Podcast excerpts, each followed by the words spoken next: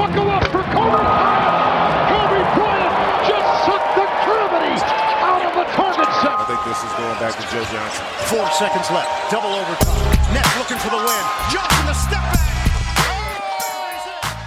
Moin und herzlich willkommen zu einer neuen Episode von eurem NBA Podcast ins Gesicht von Staudemeyer. Mein Name ist Dirk Funk und melde mich hier von ja, einem sehr stabilen Ort. Ich würde mal sagen, bei mir läuft ein kleines bisschen besser als bei Arne Tegen, aber kommen wir vielleicht gleich noch drauf. Aber erstmal trotzdem Moin an die lebende Legende, das Biest in dem Korb, Sir Arne Tegen. Moin Mahlzeit, Bienvenue, das natürlich auch von mir. Ist, glaube ich, kein riesiger Stretch, dass es dir eventuell so rein, rein geografisch gerade ein kleines bisschen besser geht als mir. Ich glaube, die aufmerksamen Hörer werden es auf den diversen Kanälen, die wirklich maximal aktiv sind, gerade vor allem dein individueller Account. Unrealistisch also, aktiv. Das ist wirklich völlig unrealistisch. Also bitte glaubt nicht, dass es ansatzweise so weitergeht mit dem Content. Das ist nicht realistisch, das glauben wir selber nicht.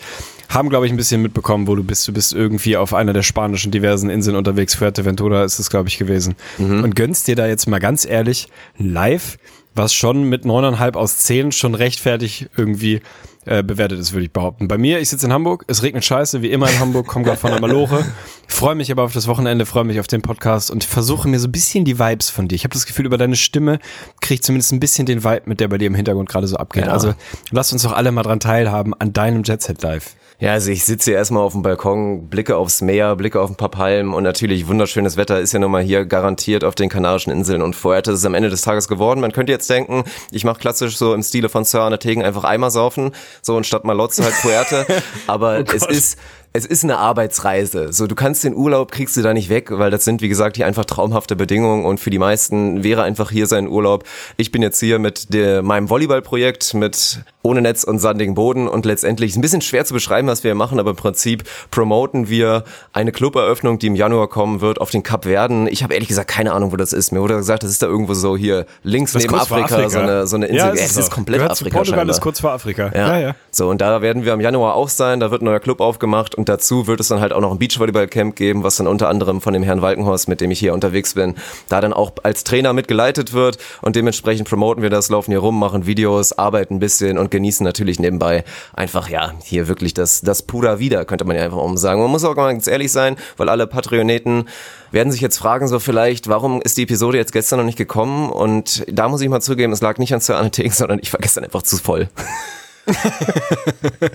Oh Gott, ich dachte ja wirklich, das heißt, ich habe tatsächlich fehlerhafte Informationen vermittelt, aber nicht beabsichtigt, sondern weil ich dachte, dass du mehr oder weniger im Flugzeug sitzt. Ich dachte, dass gestern Abreisetag war. Ist offensichtlich nicht so gewesen. Es war Abschusstag, ist auch was, also ähm, muss auch irgendwie seinen Platz finden. Hat nicht sollen sein. Aber mein Gott, diese Freiheit haben wir uns erkämpft, würde ich sagen, dadurch, dass wir die letzte Episode auch schon einen Tag früher aufgenommen haben. Von daher sind wir plus minus null, weil wir heute einen Tag zu spät dran sind. Mein Gott, einmal die Woche ist ja das, worum es geht. Von daher glaube ich, das kann man Ja. verkraften. Hast du dir verdient. Das hast du dir wirklich Ja, verdient, mein Lieber. ich denke auch. Das ist halt so ein bisschen gefährlich, wenn man dann halt vielleicht auch mal am Nachmittag schon mal so ans Bierchen rangeht. Ich meine, an sich, wir sind hier auch mit einem Profi-Beachvolleyball-Team und letztendlich ist hier auch so eigenes Training tatsächlich im Vordergrund, wo ich auch mit eingeplant war. Also, boah, das war auch schon Leben am Limit, muss ich sagen. Also das ein, zwei Mal hätte ich ganz gerne den Defibrillator irgendwie am Seitenrand gehabt. Aber durchgezogen haben wir es. Aber natürlich gehört bei sowas, selbst auch für ein Profiteam, mal eine teambildende Maßnahme dazu. Das darf man einfach nicht vergessen. So, das ist so und von daher ist es dann mal passiert und letztendlich musste die Episode abgesagt werden. Ansonsten würde ich gerne nochmal thematisieren, geht jetzt natürlich wieder ein bisschen in den Off-Topic rein, aber deine Meinung so vom, vom Robinson Club, weil ich bin hier in einem Robinson Club, diese Cluberöffnung ist halt Cup Verden, Robinson Club im Januar, wie gesagt, also für alle, die da irgendwie Interesse haben, könnt ihr sich gerne auch mal melden über die Details, aber ich würde gerne mal wissen, wie du zu so einem klassischen Cluburlaub stehst. Ich weiß nicht, ob du dir eine gute Vorstellung machen kannst, wie das hier ist. Ich glaube, du hast ich. noch nie einen gemacht, oder? Richtig? Ja. Richtig? Ah, Deswegen be- interessiert mich jetzt wahnsinnig. Naja, wie sagt man das vorsichtig? Also ich würde sagen, Cluburlaub mit ganz viel Wohlwollen würde ich ihm so eine Ja, 1 aus 10 geben, weil das, also Cluburlaub ist für mich keine Option, das in meinem Leben jemals zu machen. Es sei denn unter so Voraussetzungen, wie das bei dir gerade aussieht. Also ich bin wirklich 180 Grad äh, anderer Urlauber als Cluburlaub. Stell mir darunter immer so vor, dass dann abends sich alle irgendwie im Hotelrestaurant einfinden. Dann ist irgendwie so ein Animateur oder eine Animateuse da, die macht irgendwie lustige Tanzspiele. Man klemmt sich eine Orange zwischen die Stirn und tanzt mit seinem Sitznachbarn irgendwie durch den Raum, während man sich einfach gnadenlos einen hinter die Resthirnbinde irgendwie jagt. Kann, kann was haben. Ich verstehe den Case dafür. Vielleicht habe ich es einfach noch nicht in der richtigen Konstellation irgendwie mitgemacht. Für mich ist Cluburlaub der Inbegriff des Horrors eigentlich, aber ich sehe jetzt auch ein bisschen hinter die Kulissen, weil du mich daran teilhaben lässt. Das hat natürlich dann schon wieder seine Reize, würde ich mal so sagen, aber grundsätzlich äh, nicht unbedingt mein Planet, ehrlicherweise. Habe ich mir schon gedacht und bin ich auch ganz ehrlich, mit der Einstellung wäre ich ansonsten und auch vorher, glaube ich, in so eine Geschichte gegangen, weil Cluburlaub hatte für mich auch immer so einen faden Beigeschmack. Aber ich, ja, jetzt muss man einfach sagen, ist schon irgendwie geil. Also es ist wirklich überragend. Also natürlich erstmal Punkt eins, wenn man dafür nichts zahlen muss und die halt mit All-In und besten Bedingungen. Und äh, ich weiß es nicht. Also ich kann jetzt behaupten, ich würde das in meinem weiteren Lebensverlauf nicht ausschließen, mal sowas zu machen, weil du einfach statt den vielen großen Fragezeichen, die auch manchmal Urlaub geil machen, so, wenn du nicht ganz weißt, wie das Hotel ist oder nicht weißt, wo die Gegend ist und was du überhaupt machst und die ganzen Erlebnisse, die da auf einen zukommen, halt so eine einfach absolut garantierte geile Woche, die du hier definitiv bekommst und dann natürlich mit den richtigen Leuten, ist immer im Vordergrund, ob das jetzt die eigene Freundin ist oder halt jetzt so eine Jungsgruppe, wie wir jetzt hier sind. Ja, also ich muss sagen, ich bin zwischen, hab mich da ein bisschen, ein 180er würde ich es nicht nennen, aber vielleicht so ein 172er habe ich da gemacht. Cluburlaub ist für mich einfach die Kreuzfahrt unter Flugreisen. Das ist, äh, da, ich, ich finde diese Vorstellung, dass ich jeden Tag die gleichen Leute da sehen soll, dass ich jeden Tag in der gleichen Bar sitze und im gleichen Restaurant sitze, ist für mich einfach wahnsinnig furchtbar. Das vorweggeschoben, selbstverständlich, wenn wir jetzt mit zwei, drei guten Jungs Ja. irgendwie Club oder machen würden, hier wäre es 10. uns. Ja, ich Natürlich wäre das sagen. 10, müssen wir nicht drüber reden. Ja. Naja gut, könnt ihr uns Stabil. ja gerne auf jeden Fall auch mal Rückmeldungen geben, wie ihr das seht. Ansonsten, ja, wie gesagt, würde ich sagen, wir fangen langsam mal an. Und was haben wir heute vor? Heute die große zweite Episode unseres IGVS fast schon legendären Pre- Pre-Season, ist es eigentlich gar nicht, Season Preview Ranking haben wir die ganze Geschichte genannt. Im letzten Jahr haben wir es leider nicht ganz durchgezogen, aber in diesem Jahr klappt es definitiv. Modus haben wir euch schon vorgestellt. Wir gehen jetzt einfach mal davon aus, dass alle die letzte Episode gehört haben. Also Teams 12 bis 8. Ist es überhaupt richtig? 12 bis 8? 11 bis 8 ist 11 richtig. bis 8. Ich wollte gerade sagen, das war einer zu viel. Also der erste Playoff-Platz heute. Und spätestens im Westen, ich weiß nicht, ob wir da anfangen oder nicht, wird das schon echt haarig. Da wirklich den Teams gerade auch die Playoff-Plätze dann dazu verweigern und zu überlegen, welches Team wird es wirklich als erstes schaffen, sich dazu committen in diesem knüppelharten Westen. Das wird richtig krass. Und ich bin, also wir haben uns geeinigt davor, aber wir werden viel diskutieren müssen. Das steht jetzt schon mal fest. Das ist definitiv so. Was ich erstmal schön finde an dieser Überschrift für diese Episode, ist so ein bisschen das Thema, das Fallobst ist raus. Also wir haben wirklich in keiner Episode mehr Fallobst und eventuell wirst du versuchen, meine Bulls in Richtung Fallobst irgendwie zu, zu diskutieren. Da werde ich maximal dagegen gehen. Würde im- ich nicht, nicht Im. Liga-Vergleich, Fallobst ist rauszusagen, finde ich ein bisschen zu beschönigend, aber klar, jetzt so innerhalb der Conference kann man schon davon reden, dass auch die Teams, die wir jetzt im Osten haben, werden die vier, jetzt im Vergleich zum Rest halt schon deutlich besser sind. Ich finde einfach, diese Teams, die wir jetzt in, äh, in beiden Conferences hier mit dabei haben, sind einfach alles legitime NBA-Teams. Mal besser, mal schlechter, mal mit einer höheren Upside und mal mit weniger. Aber das sind für mich NBA-Teams. Das waren die Cavs und die Knicks, die wir in der letzten Episode dran haben, definitiv nicht. Das war auch ein, zwei Teams im Westen, habe ich da doch ein bisschen kritischer gesehen. Aber Ja, da ist jetzt auch nicht, bei klar, mir ja. ist schon ist schon eine klare Grenze dazwischen. So, das sind für mich Mhm. jetzt Teams, die legitim soliden Basketball spielen können, wo man das Spiel erkennen wird, was sie da auf dem Platz versuchen irgendwie raufzubringen. Das wird bei den insbesondere bei den Knicks wahrscheinlich und auch bei den Cavs nächstes Jahr ein bisschen anders aussehen. Von daher finde ich erstmal positive positive Herangehensweise an diese Episode. Und ja, hinten raus wird's ja maximal spannend, weil tatsächlich die Teams pro Conference, die jetzt als letztes Jahr auftauchen, sind unsere Playoff-Teams. Das ist das erste Team, was dann in die Playoffs schafft. Ich finde es maximal schwierig. Wir haben ein bisschen diskutiert. Wir sind uns, glaube ich, auch nicht ganz einig bei ein, zwei, drei Teams, die irgendwie wir ein bisschen, bisschen unterschiedlich bewerten. Am Ende ist es ein IGVS Team Season Preview. Das heißt, wir haben uns geeinigt auf die Reihenfolge. Da stehen wir auch beide zu. Die kann man uns dann beiden am Jahresende irgendwie vor die Nase knallen. Bisschen Differenzen wird's geben. Wo willst du anfangen, mein Lieber? Im Westen oder im Osten? Ich glaube, wir machen es wieder im Osten. Also wirklich das Highlight uns aufsparen, dann halt diesen übertriebenen Kampf um Platz 8 im Westen, den möchte ich uns gerne aussparen. Von daher gehen wir jetzt einfach mal in den Osten und dann werden wir schauen. Also später, gerade dann bei den Over-Unders, wird man dann ja unsere individuellen Meinungen ein bisschen mit rauslesen können. Und erstmal wird, glaube ich, für die meisten Hörer von uns spannend, ob wirklich Sir Undertaken heute wieder zuschlägt. Der Undertaker wurde er schon bei uns in der IGVS Talkgruppe genannt, weil du in der letzten Episode, glaube ich, sieben von acht Mal das Under genommen hast. Ja, irgendwie was so. auf jeden Fall eine stabile Ansage ist. Also heute müsste es eigentlich das ein oder andere Over geben. Von daher bin ich gespannt, ob das direkt bei dem ersten Team der Fall ist. Und ich würde behaupten, da kann man mal direkt die Hand für ins Feuer legen, weil, das ist jetzt natürlich schon der kleine Spoiler, auf Platz 11 haben wir die Chicago Bulls Teglis ernanntes Lieblingsteam. Und es ist ein bisschen was passiert in der Offseason. Theoretisch gar nicht mal so viel, aber ich denke mal, du wirst direkt damit starten gleich. Es gibt für dich ein, zwei Gründe, warum die Bulls dann doch deutlich besser sein werden als in der letzten Saison. Ja, zu 100 Prozent. Also letzte Saison, das ist auch nicht so wahnsinnig schwer, da deutlich besser zu sein. Da sind 22 Wins am Ende gewesen, da waren sie das drittschlechteste Team. Also eine, eine der Schießbuden der Ligen, die ja nicht so wahnsinnig viel auf die Kette bekommen haben. Sind sie besser geworden? Für mich ja. Sind sie massiv besser geworden? Wahrscheinlich nein, was unter anderem daran liegt, dass in der Offseason nicht so sensationell viel passiert ist. Wir werden jetzt hier nicht jeden einzelnen Move durchgehen, nicht jedes Signing und auch nicht die Draft irgendwie komplett durchdeklinieren.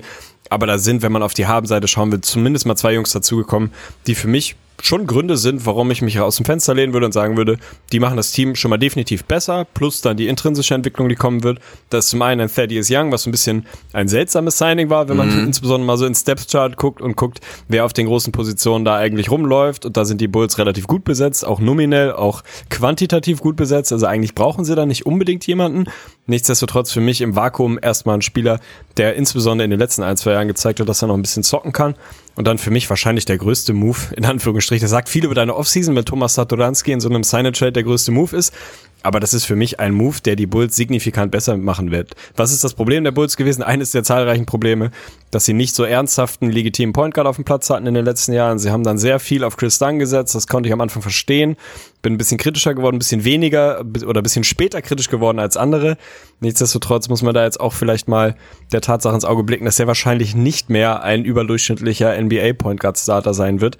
Von daher füllen sie die Lücke da mit jemandem, der mir wahnsinnig gut gefällt. Also wir haben schon drüber geredet, als wir im letzten Podcast über die Wizards geredet haben, die ihn mehr oder weniger verschenkt haben ohne Not und irgendwie für mich nicht nachvollziehbar, hat eine super Saison gespielt, ist ein sehr, sehr guter Dreier-Shooter, nicht das Riesenvolumen, aber trifft den Dreier, ist ein guter Playmaker und ist für mich einfach schon mal jemand, der da eine erwachsene Offense aufs, aufs Feld stellen wird, so. Der da eine riesen Lücke füllt, weil Chris Dunn einfach nicht in der Lage ist, eine Offense zu dirigieren. Satoransky ist jetzt auch nicht, nicht zwingend ein Ricky Rubio, aber so ein ähnliches, einen ähnlichen Case, wie ich bei Rubio für die Suns machen, machen würde oder den wir gemacht haben, würde ich bei ihm halt für die Bulls machen der geht auf den Platz, der weiß, wie man Offense läuft. So, das weiß Chris dann nicht. Das heißt, du hast dann weniger Verantwortung für sowas bei Zach Levine, dem das auch nicht so wahnsinnig gut tut. Weniger Verantwortung, irgendwie Offense zu initiieren bei Lauri und wer da noch so alles rumläuft. Von daher ist das für mich tatsächlich erstmal ein Move, der sie wirklich besser macht. Und dann für mich in diesem Osten auch einfach ein kleines Stückchen besser macht als die anderen Teams. Können sie um die Playoffs contenten? Nein, ich habe versucht, mich damit auseinanderzusetzen, mich da irgendwie rein zu überzeugen. Also mich selbst hatte natürlich vor, einen Case zu machen, dass die Bulls irgendwie in dem Best-Case-Szenario Achter werden können. Muss ich vorwegschieben, können sie wahrscheinlich nicht.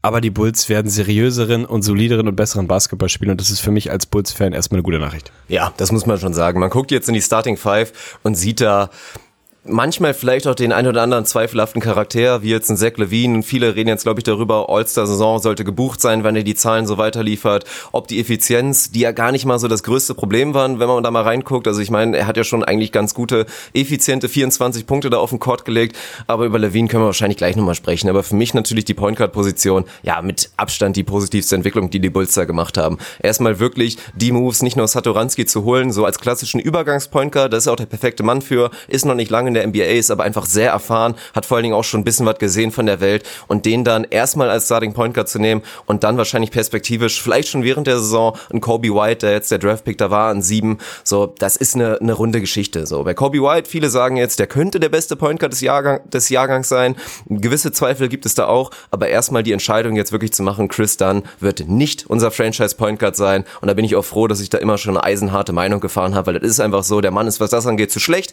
Er kann als Rollenspieler Spieler und als Defender, äh, von mit der Instant Defense von der Bank, kann er vielleicht weiter einen Faktor spielen bei den Bulls, aber ich würde inzwischen selbst einen Ryan Archidiakono würde ich ja davor sehen für mich. Dem würde ich da eher noch mal ein paar Minuten geben als jetzt ein Chris Dunn. Der muss jetzt äh, vielleicht seine eigene Rolle finden, wie gesagt, als reiner Verteidiger auf der 2, vielleicht auch so ein bisschen so die Marcus Smart Rolle, wobei der auch schon wieder fast ein bisschen mehr gemacht hat und das ist dann so die Geschichte. Dann ja, und ein Punkt, den du auch noch gar nicht angesprochen hast, Otto Porter, es ist jetzt kein Off-Season-Move, aber es fühlt sich ja mehr oder weniger wie einer an. Was hat er gemacht in der letzten Saison? 15 Spiele, 16 Spiele, das wird jetzt wirklich die erste Saison sein, in dem man dann den Otto Porter-Effekt sehen kann. Und in dieser limitierten Stückzahl hat er ja schon wieder, ich glaube, 50, 50, 90 wirklich da fast geballert für die Bulls in der letzten Saison. Wenn der so weiter und so effizient spielt und dann gerade auch in der Kombination Lauri Markan soll wesentlich mehr Playmaking auch übernehmen, da werden wir auch so ein bisschen Point Lauri sehen können mit einem Wendell Carter Jr. in seiner seiner zweiten Saison, der hinten raus auch eigentlich stark gespielt hat. Die Bulls sind schon interessant. Also ich gehe da natürlich nicht so sehr auf den Hype-Chain wie du,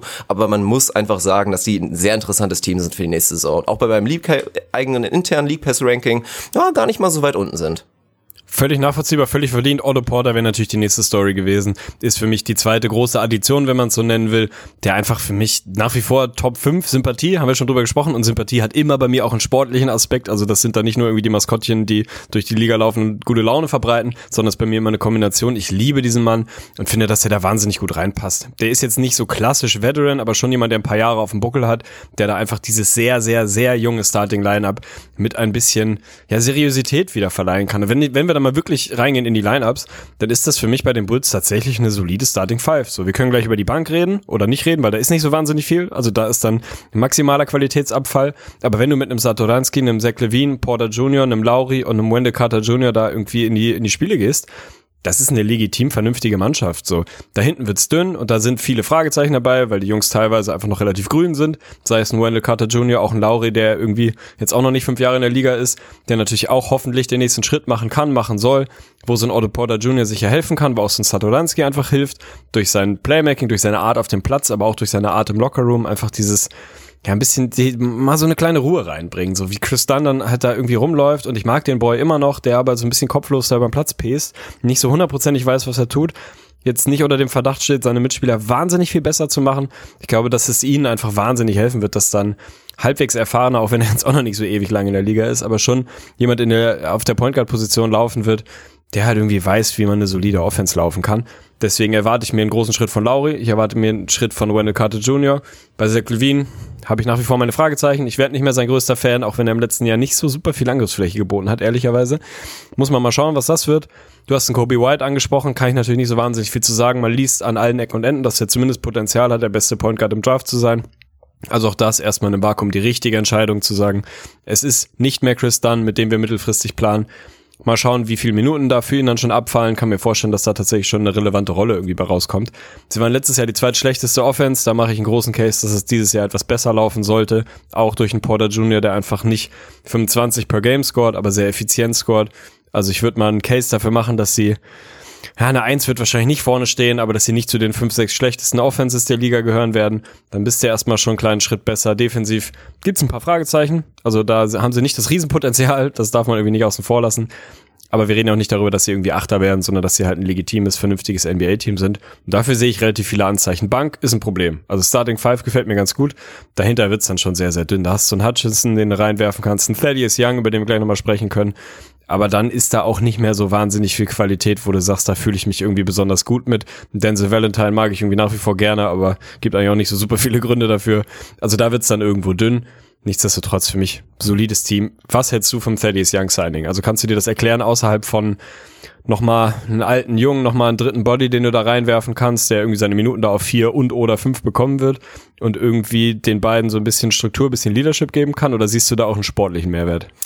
Ja, sagen wir mal so, die Bulls sind ja dann wirklich hinten raus so dünn, dass ein Thaddeus Young von der drei bis zur fünf ja überall Minuten bekommen kann. Und wenn er damit einfach konform gehen kann zu sagen, ich bin einfach auch kein Starter für dieses Team, sondern gehe wieder so eher in diese sechste Mannrolle, einfach das, das Schweizer Dreizweckmesser dann in dem Sinne und geht er dann darauf, dann finde ich es in Ordnung. Also ich finde es für ihn eher persönlich nicht so gut. Ich hätte ihn da lieber woanders gesehen, aber ich sehe es jetzt nicht absolut dramatisch. Also egal, neben wem er von beiden spielt, ist er ja auch als eher nicht so der Floor Spacer ein okayer Fit und ich glaube so rein, was Work Ethic, was einfach auch die richtige Einstellung vom Court angeht, kann er da den Jungs schon ein bisschen was beibringen. Es ist definitiv nichts, wo ich jetzt sage, boah, das bringt die Bulls over the top. Es fühlt sich halt wie so ein, ja, der Junge hat jetzt halt einfach von denen seine Kohle bekommen für die nächsten drei Jahre. Erreichen wird er damit in seiner Karriere wahrscheinlich erstmal nix, aber ist halt eine solide Nummer und muss er machen. Also kann ich jetzt nicht sagen, dass es mich sportlich umhaut, aber es ist halt definitiv auch nichts, was sie, was sie schlechter machen wird. Da sehe ich dann eher andere Baustellen. Nachvollziehbar. Wenn wir ein bisschen in die Zahlen gucken wollen, 538, eine Website, die wir immer mal wieder zitieren, die jetzt auch nicht irgendwie die Weisheit komplett für sich gepachtet hat, aber die immer mit lustigen, interessanten, spannenden Metriken um sich wirft, sieht tatsächlich den Projected Record, also das, was sie erwarten oder ausrechnen, für die Bulls bei 37 Wins, was schon relativ sportlich Oha. ist, und original Chance to make the playoffs, also die Wahrscheinlichkeit, dass die Bulls tatsächlich am Ende des Tages Achter oder vielleicht sogar besser werden, 53 Prozent. Da geht mir natürlich die Hose auf, ne? Also ja. da kann ich, da, was soll man sagen? Ist vielleicht ein bisschen drüber und man kann sich jetzt mal fragen, wie diese Zahlen errechnet werden und um Gottes Willen, da spielt natürlich die Conference schon mal eine Riesenrolle und der Schedule und, und so weiter, die Division, was da nicht alles mit reinzählt, ist ein bisschen hochgegriffen. Will von dir eigentlich wissen, Best-Case-Szenario, absolutes Best-Case-Szenario. Kann da irgendwo eine 8 stehen? Kann da die 8 stehen bei den Bulls? Kann ich mich darauf freuen, dass sie in Runde 1 dann gegen die Sixers spielen? man kann es nicht ausschließen, weil im Osten gibt es Ja, für mich gibt es für mich sechs absolute Locks für die Playoffs. Es sind auch nur sechs. Es sind natürlich die Bucks, die 76ers, die Celtics, die Pacers, die Raptors und die Nets. Wobei es mir selbst so beim Team wie den Pacers oder auch den Raptors, ja, was heißt wehtun? Das ist dann halt Mangel an Konkurrenz so beim Rest. Da würde ich theoretisch sagen, gibt es irgendwie auch Szenarien, bei den Raptors jetzt nicht, aber ich bin bin ein bisschen skeptisch, was die Pacers angeht. Da werden wir auch noch natürlich dann, wenn wir in der nächsten Episode vielleicht drüber sprechen, das ausführlich angehen. Aber das ist ja dann halt die Sache. Und dann haben wir auf, auf sieben und acht dann zwei Teams. Würde es mich schockieren, wenn jetzt so ein Team wie die Heat vielleicht doch mehr Probleme hat und es gibt wieder Krach im Lockerroom. So, die würde ich vielleicht noch so als halben Lock mit reinnehmen. Aber spätestens Platz 8, und da werden wir auch gleich noch drauf kommen, ist halt schon relativ wide open so. Da gibt's einfach keine Garantien mehr. Und wenn die Bulls einfach überperformen, gesund bleiben erstmal, weil sobald sich da einer verletzt, dann ist halt vorbei. Da muss ein Lauri halt wirklich seine 75 Spiele machen. Ein Otto Porter Jr. muss gesund bleiben. Es sind halt viele, viele What-Ifs, die du damit einberechnest. Die Point Guard-Situation muss von Anfang an klappen und Kobe White wird viele Minuten bekommen. Ist ja nicht so, dass der jetzt irgendwie nur seine 10 Minuten bekommt und Satoranski ballert da halt seine 38. Der wird da viel sich austoben dürfen. Und Rookie Point Guards, wir reden immer wieder drüber, haben halt meistens einen negativen Effekt. Zach Levine muss meiner Meinung nach verstehen, dass er nicht der beste Spieler der Bulls ist, sondern dass das perspektivisch Lauri Markan sein muss oder jemand anderes, der vielleicht irgendwann dazugeholt wird. Ja, da muss man schon viel mit einrechnen. Gerade auch diesen nächsten großen Schritt von Wendell Carter Jr., den man immer gerne mit einberechnen will bei so einem talentierten Jungen. Aber ist es selbstverständlich, haben wir oft genug gesehen. Nein, ist es nicht. So. Die Bulls haben eine Ceiling, da sage ich, acht ist auch drin, haben aber auch einen Floor, wird mich ganz ehrlich auch nicht wundern, wenn vielleicht sogar noch nicht mal eine Dreier da steht am Ende des Tages. Geht mir eigentlich runter wie Öl, wenn ich den letzten Halbsatz nicht gehört hätte, aber selbstverständlich. Eine Verletzung für Lauri oder für Porter Jr., dann ist das da ganz schnell auch ganz, ganz böse, weil eben, wie gesagt, da komplett die Tiefe fehlt hinten raus. Davon gehe ich jetzt erstmal nicht aus, so die ein oder andere kleine kurzfristige Verletzung mal eingerechnet. Gehen wir mal davon aus, dass sie halbwegs fit bleiben. Das Over-Under wird tatsächlich projected bei 33,5. Du wirst dich nicht wundern, dass ich aber wirklich mit so viel Anlauf, wie ich nur kann, voll aufs Over springe. Bin gespannt, was du daraus machst, weil du eben gesagt hast, du kannst dir auch eine 2 vorne vorstellen, kannst dir aber in den Playoffs sehen. Also diese relativ große Range, die wir den Bulls da attestieren. Was machst du dann am Ende draus? Also bist du ein Believer? Bist du ein Believer an meine Bulls oder schießt du mir jetzt komplett in den Rücken? Nee, nee, ich bin kein Believer. Muss ich, muss ich leider zugeben. das Also, Ist. mein eigenes Over-Under. notiere würde ich-. Ja, ich, ja, kannst du gerne machen. Ich, Ich war ja auch ein notiere bisschen, ein bisschen positiver eingestellt in der letzten Episode. Von daher muss ich jetzt auch mal wieder ein Under rausknallen. Und die Bulls sind so da wirklich genau für mich. Sie machen einen großen Schritt nach vorne und werden auch zu den Teams gehören, die mit einen der größten Schritte machen.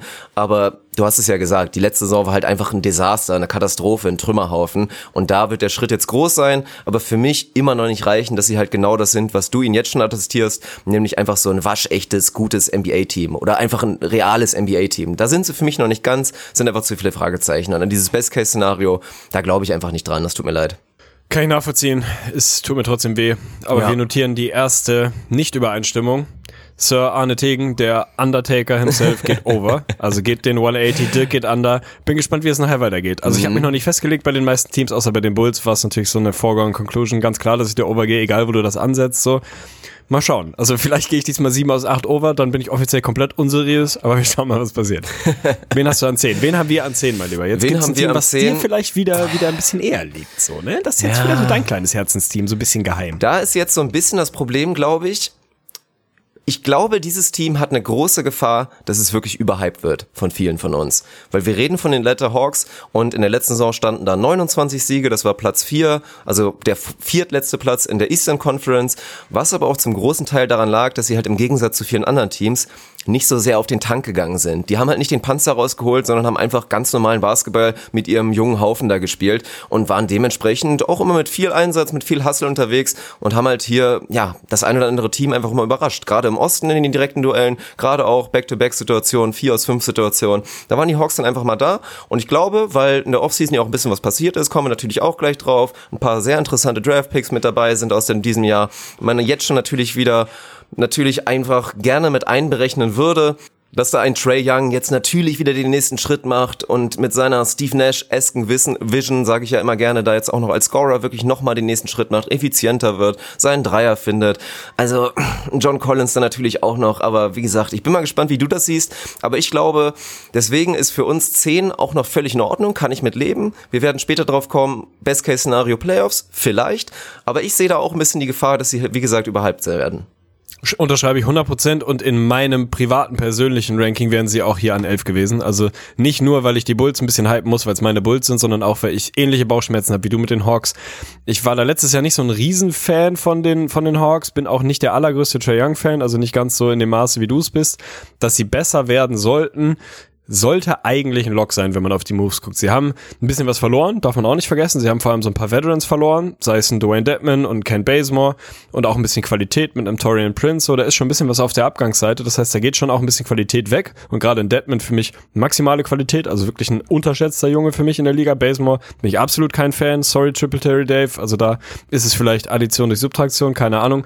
Auf der Habenseite ist aber eben auch ein bisschen was dazugekommen. Wie groß diese Qualität ist, das ist für mich nochmal so ein bisschen kleines Fragezeichen. Also du hast einen Alan Krabby dazu bekommen, ist ein Qualitätsjunge, jetzt nicht der, der Junge, der dich irgendwie aufs nächste Level bringt, aber schon jemand, wo es dir nicht wahnsinnig wehtut, wenn der da relevante Minuten bekommt. Ein Yvonne Tournay, also noch ein bisschen französischen Einschlag, gefällt mir natürlich auch eigentlich ganz gut. Den Kadaver von Chandler Parsons, da wirst du gleich natürlich maximal dagegen gehen und schauen, was da noch dazu kommt. Damian Jones, der für mich ein bisschen schwer einzuschätzen ist, weil er von den Warriors kommt und das halt einfach eine Situation ist, hat nicht super viele Minuten bekommen, zwischendurch dann auf einmal schon, war dann irgendwie nomineller Starter und Riesentalent und total integraler Teil der Zukunftsplanung, hat er bei den Warriors gespielt. Also da würde es mich jetzt auch nicht wundern, wenn es in einem nicht ganz so guten Team wie die Warriors bei den Hawks dann nicht ganz so gut aussieht bei ihm. Und Jabari Parker bin ich nicht zuletzt, seit er bei den Bulls ist oder gewesen ist, überhaupt kein Fan. Also mal schauen, was da so an Qualität dazu ist. Für mich ist dann überhaupt die Draft, die irgendwie erstmal spannend ist, wo zumindest auf dem Papier eine Menge Qualität kommt. Da könnte der gute Toby Berger wahrscheinlich mehr zu sagen. Aber sei es ein DeAndre Hunter an vier, den man erstmal testiert, schon mal ein sehr guter Verteidiger zu sein, was die Hawks gebrauchen können. Und noch ein, zwei, drei andere Jungs, ein Cam Reddish, der noch dazu gekommen ist, also noch ein Lottery-Pick. Das heißt, sie haben da schon nominell eine Menge dazu bekommen aber auch eine Menge abgegeben. So am Starting Lineup ändert sich nicht so wahnsinnig viel wahrscheinlich. Das heißt, da ist schon ein bisschen Kontinuität, was ich auch nicht unwichtig finde. Und sie haben relativ viele Bodies so insgesamt. Also wie gut die dann am Ende des Tages sind, wie groß die Rotation dann wirklich sein wird. Da bin ich gespannt. Sie sind sneaky irgendwo tief, aber ich habe nicht so richtig viel Vertrauen in die Jungs da. Also ich bin, ich bin mir noch unsicher, was ich aus ihnen machen soll. Ich habe so ein bisschen das Gefühl, dass auch durch die sehr, sehr gute zweite Saisonhälfte von Trey Young da jetzt ein bisschen das Pendel in die falsche Richtung schlägt. Also so polarisierend, wie wir NBA-Fans nun mal sind, dass wir Trey Young erstmal komplett abschreiben und alle auf dem Luka Doncic-Train sind und dann, wobei, wo, wo Trey Young dann irgendwie anfängt, eine richtig, richtig gute Rückse Rückserie vor allem, voll Fußball-Slang, aber eine gute zweite Saisonhälfte zu spielen, dann auf einmal alle der Meinung sind, jetzt muss er eigentlich Rookie of the Year werden, so, der ist eigentlich besser als Doncic und was für ein Gott. Irgendwo dazwischen wird's sein, so. Ich habe so ein bisschen das Gefühl, dass man da jetzt schon wieder Anglizismus, ne, aber dass du so ein bisschen Recency Bias bist und sagst, so gut wie das hinten raus aussah, lässt man sich ein bisschen davon trügen, dass nämlich genau das, was du eben gesagt hast, stimmt, dass halt diverse andere Teams auch wirklich voll auf dem Tank waren und die Hawks da eben versucht haben, weiter irgendwie im Rahmen ihrer Möglichkeiten zu gewinnen. Deswegen glaube ich nicht, dass sie so relevant viel besser sind als im letzten Jahr. Von daher habe ich relativ viele Fragezeichen, bin aber trotzdem irgendwie gespannt, was vor allem an John Collins liegt. Aber grundsätzlich einfach ein spannendes, dynamisches Roster. So, man kann sich auf einiges freuen. Das mit, das mit Sicherheit. Also ich meine, rein vom Fun-Faktor und rein noch statistisch, Trey Young und John Collins werden beide brutale Saisons hinlegen. Also so brutal natürlich ein bisschen in Anführungsstrichen, aber dass Trey Young vielleicht sogar Richtung 2010 schon geht und das gleiche gilt ja auch für John Collins, beziehungsweise hat er in der letzten Saison ja sogar schon geliefert. So, das ist auf jeden Fall real, das ist auch da. Ich habe auch in der letzten Saison schon gesagt, für mich ist John Collins ein absoluter All-Star-Kandidat. Da wird halt auch noch fraglich sein, oder werden die Hawks herausfinden müssen, in welcher Funktion es jetzt halt weitergeht. Ich meine, aktuell liest man ihn dann doch schon eher noch als Power Forward, perspektivisch sollte man ihn vielleicht eigentlich als ja diesen geilen athletischen Fünfer sehen, der noch ein bisschen Wurftouch mitbringt. Da steht jetzt gerade noch ein Alex Len, der da auch irgendwie seine Minuten fordert. Da bin ich einfach ein bisschen gespannt. Aber gerade wenn wir jetzt wirklich die Offseason-Moves ansprechen mit den Abgängen, die real sind, ein Torian Prince hatte eine verhältnismäßig schlechte Saison, deswegen tat es ihn jetzt glaube ich auch nicht mehr so weh, da diesen Trade machen zu müssen. Aber rein von den Abgängen her, also ich sehe da auf jeden Fall kein Plus rein jetzt von von den ja ab Abgängen, Zugängen. Also dafür ist mir Evan Turner habe ich mir schon ein kleines bisschen an den Kopf gefasst bei dem Move so, dass er theoretisch als Veteran und auch so ein bisschen diesen Combo Guard Faktor, der kann ja auch viel mit dem Ball machen dann irgendwie, obwohl er ja eigentlich eher ein Dreier ist und ja, da fehlt mir ein kleines bisschen die Vision Und dann setzt du eigentlich darauf, dass du mit zwei neuen Rookies, die du neben einem blutjungen Trey Young, neben einem blutjungen John Collins stellst, dass da das von alleine funktionieren soll. Also mindestens einer, DeAndre Hunter, Cam Reddish ist ja auch interessant ja, sind nicht ähnliche Spielertypen, aber einer von beiden könnte halt perspektivisch genau diese, diesen dritten Mann mimen oder den zweiten Mann dann potenziell dann neben einem Trey Young, neben einem John Collins. Da wird ja auch gerne immer wieder der Clay Thompson Vergleich gebracht, weil halt Travis Schlenk ja diese Warriors Vision weiter bei den Hawks etablieren will. Deswegen kam ja auch dann unter anderem Damian Jones, was ja eigentlich auch ein bisschen fragwürdiger Move war, so. Ich meine, Omari Spellman, underwhelmed mit Sicherheit, aber eigentlich ein talentierter Junge, ist, glaube ich, ein bisschen zu gerne so, hatte nie perfektes NBA-Conditioning bisher gehabt in seinem Leben, aber den da jetzt so mehr oder weniger wegzuschmeißen für jemanden wie Damian Jones, so klar, Travis Schlenk, er kennt ihn auf jeden Fall, er weiß wahrscheinlich, was seine Qualitäten sind, aber ja, keine Ahnung. Also einer von beiden, entweder Hunter oder Radish, vielleicht sogar beide, werden sehr realistisch kein super Plus-Basketball in der Saison spielen. Und dann rechnest du halt oder baust du schon extrem auf diese intrinsische Verbesserung, die wir immer wieder gerne ansprechen. Und das, auch da würde ich sagen, haben wir die letzten Jahre NBA einfach, geben mir dazu wenig Vertrauen. Kann ich nachvollziehen. Ich finde auf jeden Fall, ich stelle mir so eine Bauchbinde vor. Omari Spellman, Forward der Atlanta Hawks. Ist zu gerne. Er ist zu gerne. ja. so ein typisches Frauentausch, er ist zu gerne. Ja, ich kann das schon nachvollziehen. Was mir noch so ein bisschen Bauchschmerzen macht, die waren eine absolute Schabracken-Defense letztes Jahr. Müsste irgendwie mehr oder weniger Platz 28, 29 oder was gewesen sein, was so Defensive Rating angeht. Also einfach keine gute, keine gute Defense. Dafür brachial maximale Pace gelaufen und Turnover produziert bis zum geht nicht mehr. Mhm. Also letztes, was Turnover Percentage angeht. Und ich sehe ehrlicherweise nicht so super viel Gründe, warum sich das verändern sollte. Vielleicht spielen sie ein bisschen eine etwas weniger frenetische Pace, aber grundsätzlich ist das was, was dem Skillset dieser Jungs gut tut. Das tut im Collins gut, das tut im Trey Young gut. Das tut wahrscheinlich den meisten Jungs da am Roster irgendwo gut. Aber das führt für mich jetzt auch relativ selten dazu, dass sich da viel verbessern sollte. Also ich gehe davon aus, dass sie wieder eine ziemlich, ziemlich katastrophale Defense dahinstellen werden. Da haben sie jetzt auch nicht ernsthaft Jungs geholt, die das irgendwie adressieren. Also natürlich, man sagt einem DeAndre Hunter nach, dass er einen guten Impact an, am defensiven Ende haben kann, aber das sind Rookie so, da kannst du nicht so viel erwarten. Ein Evan Turner und ein Alan Krabby sind jetzt nicht irgendwie für Lockdown-Defense bekannt. Chandler Parsons noch weniger. Also da hast du einfach nicht so wahnsinnig viele Jungs, wo du sagst, sie machen das jetzt rein sportlich erstmal besser. Ich bin großer Fan von Alex Len so ich glaube, dass trotzdem der Case, dass sie eine Bottom 3 Defense nächstes Jahr sein werden, relativ groß ist, dass sie wahrscheinlich auch wieder ein sehr Turnover-anfälliges Team sein werden, ist auch sehr, sehr hoch.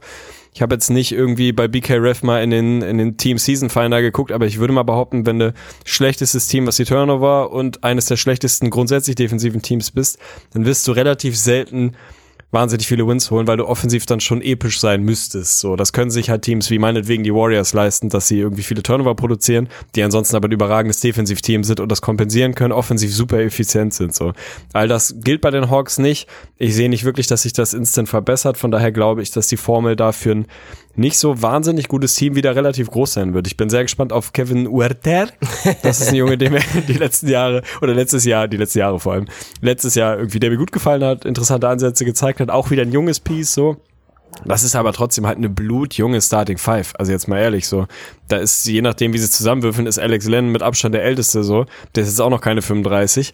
Also das ist einfach ein unerfahrenes ja, Team. Einfach was mal Durchschnittsalter 22 oder so oder 21,5. Ja. Das ist schon brutal, ja. Die, die werden nicht verteidigen oder nicht gut. Die werden Turnover produzieren. Die müssen offensiv dann schon sehr, sehr, sehr gut sein, um kein wirklich schlechtes Team zu sein. Ich traue ihnen das zu, dass sie offensiv wirklich gut sein können. Elitär auf gar keinen Fall, aber gut, kann ich mir vorstellen.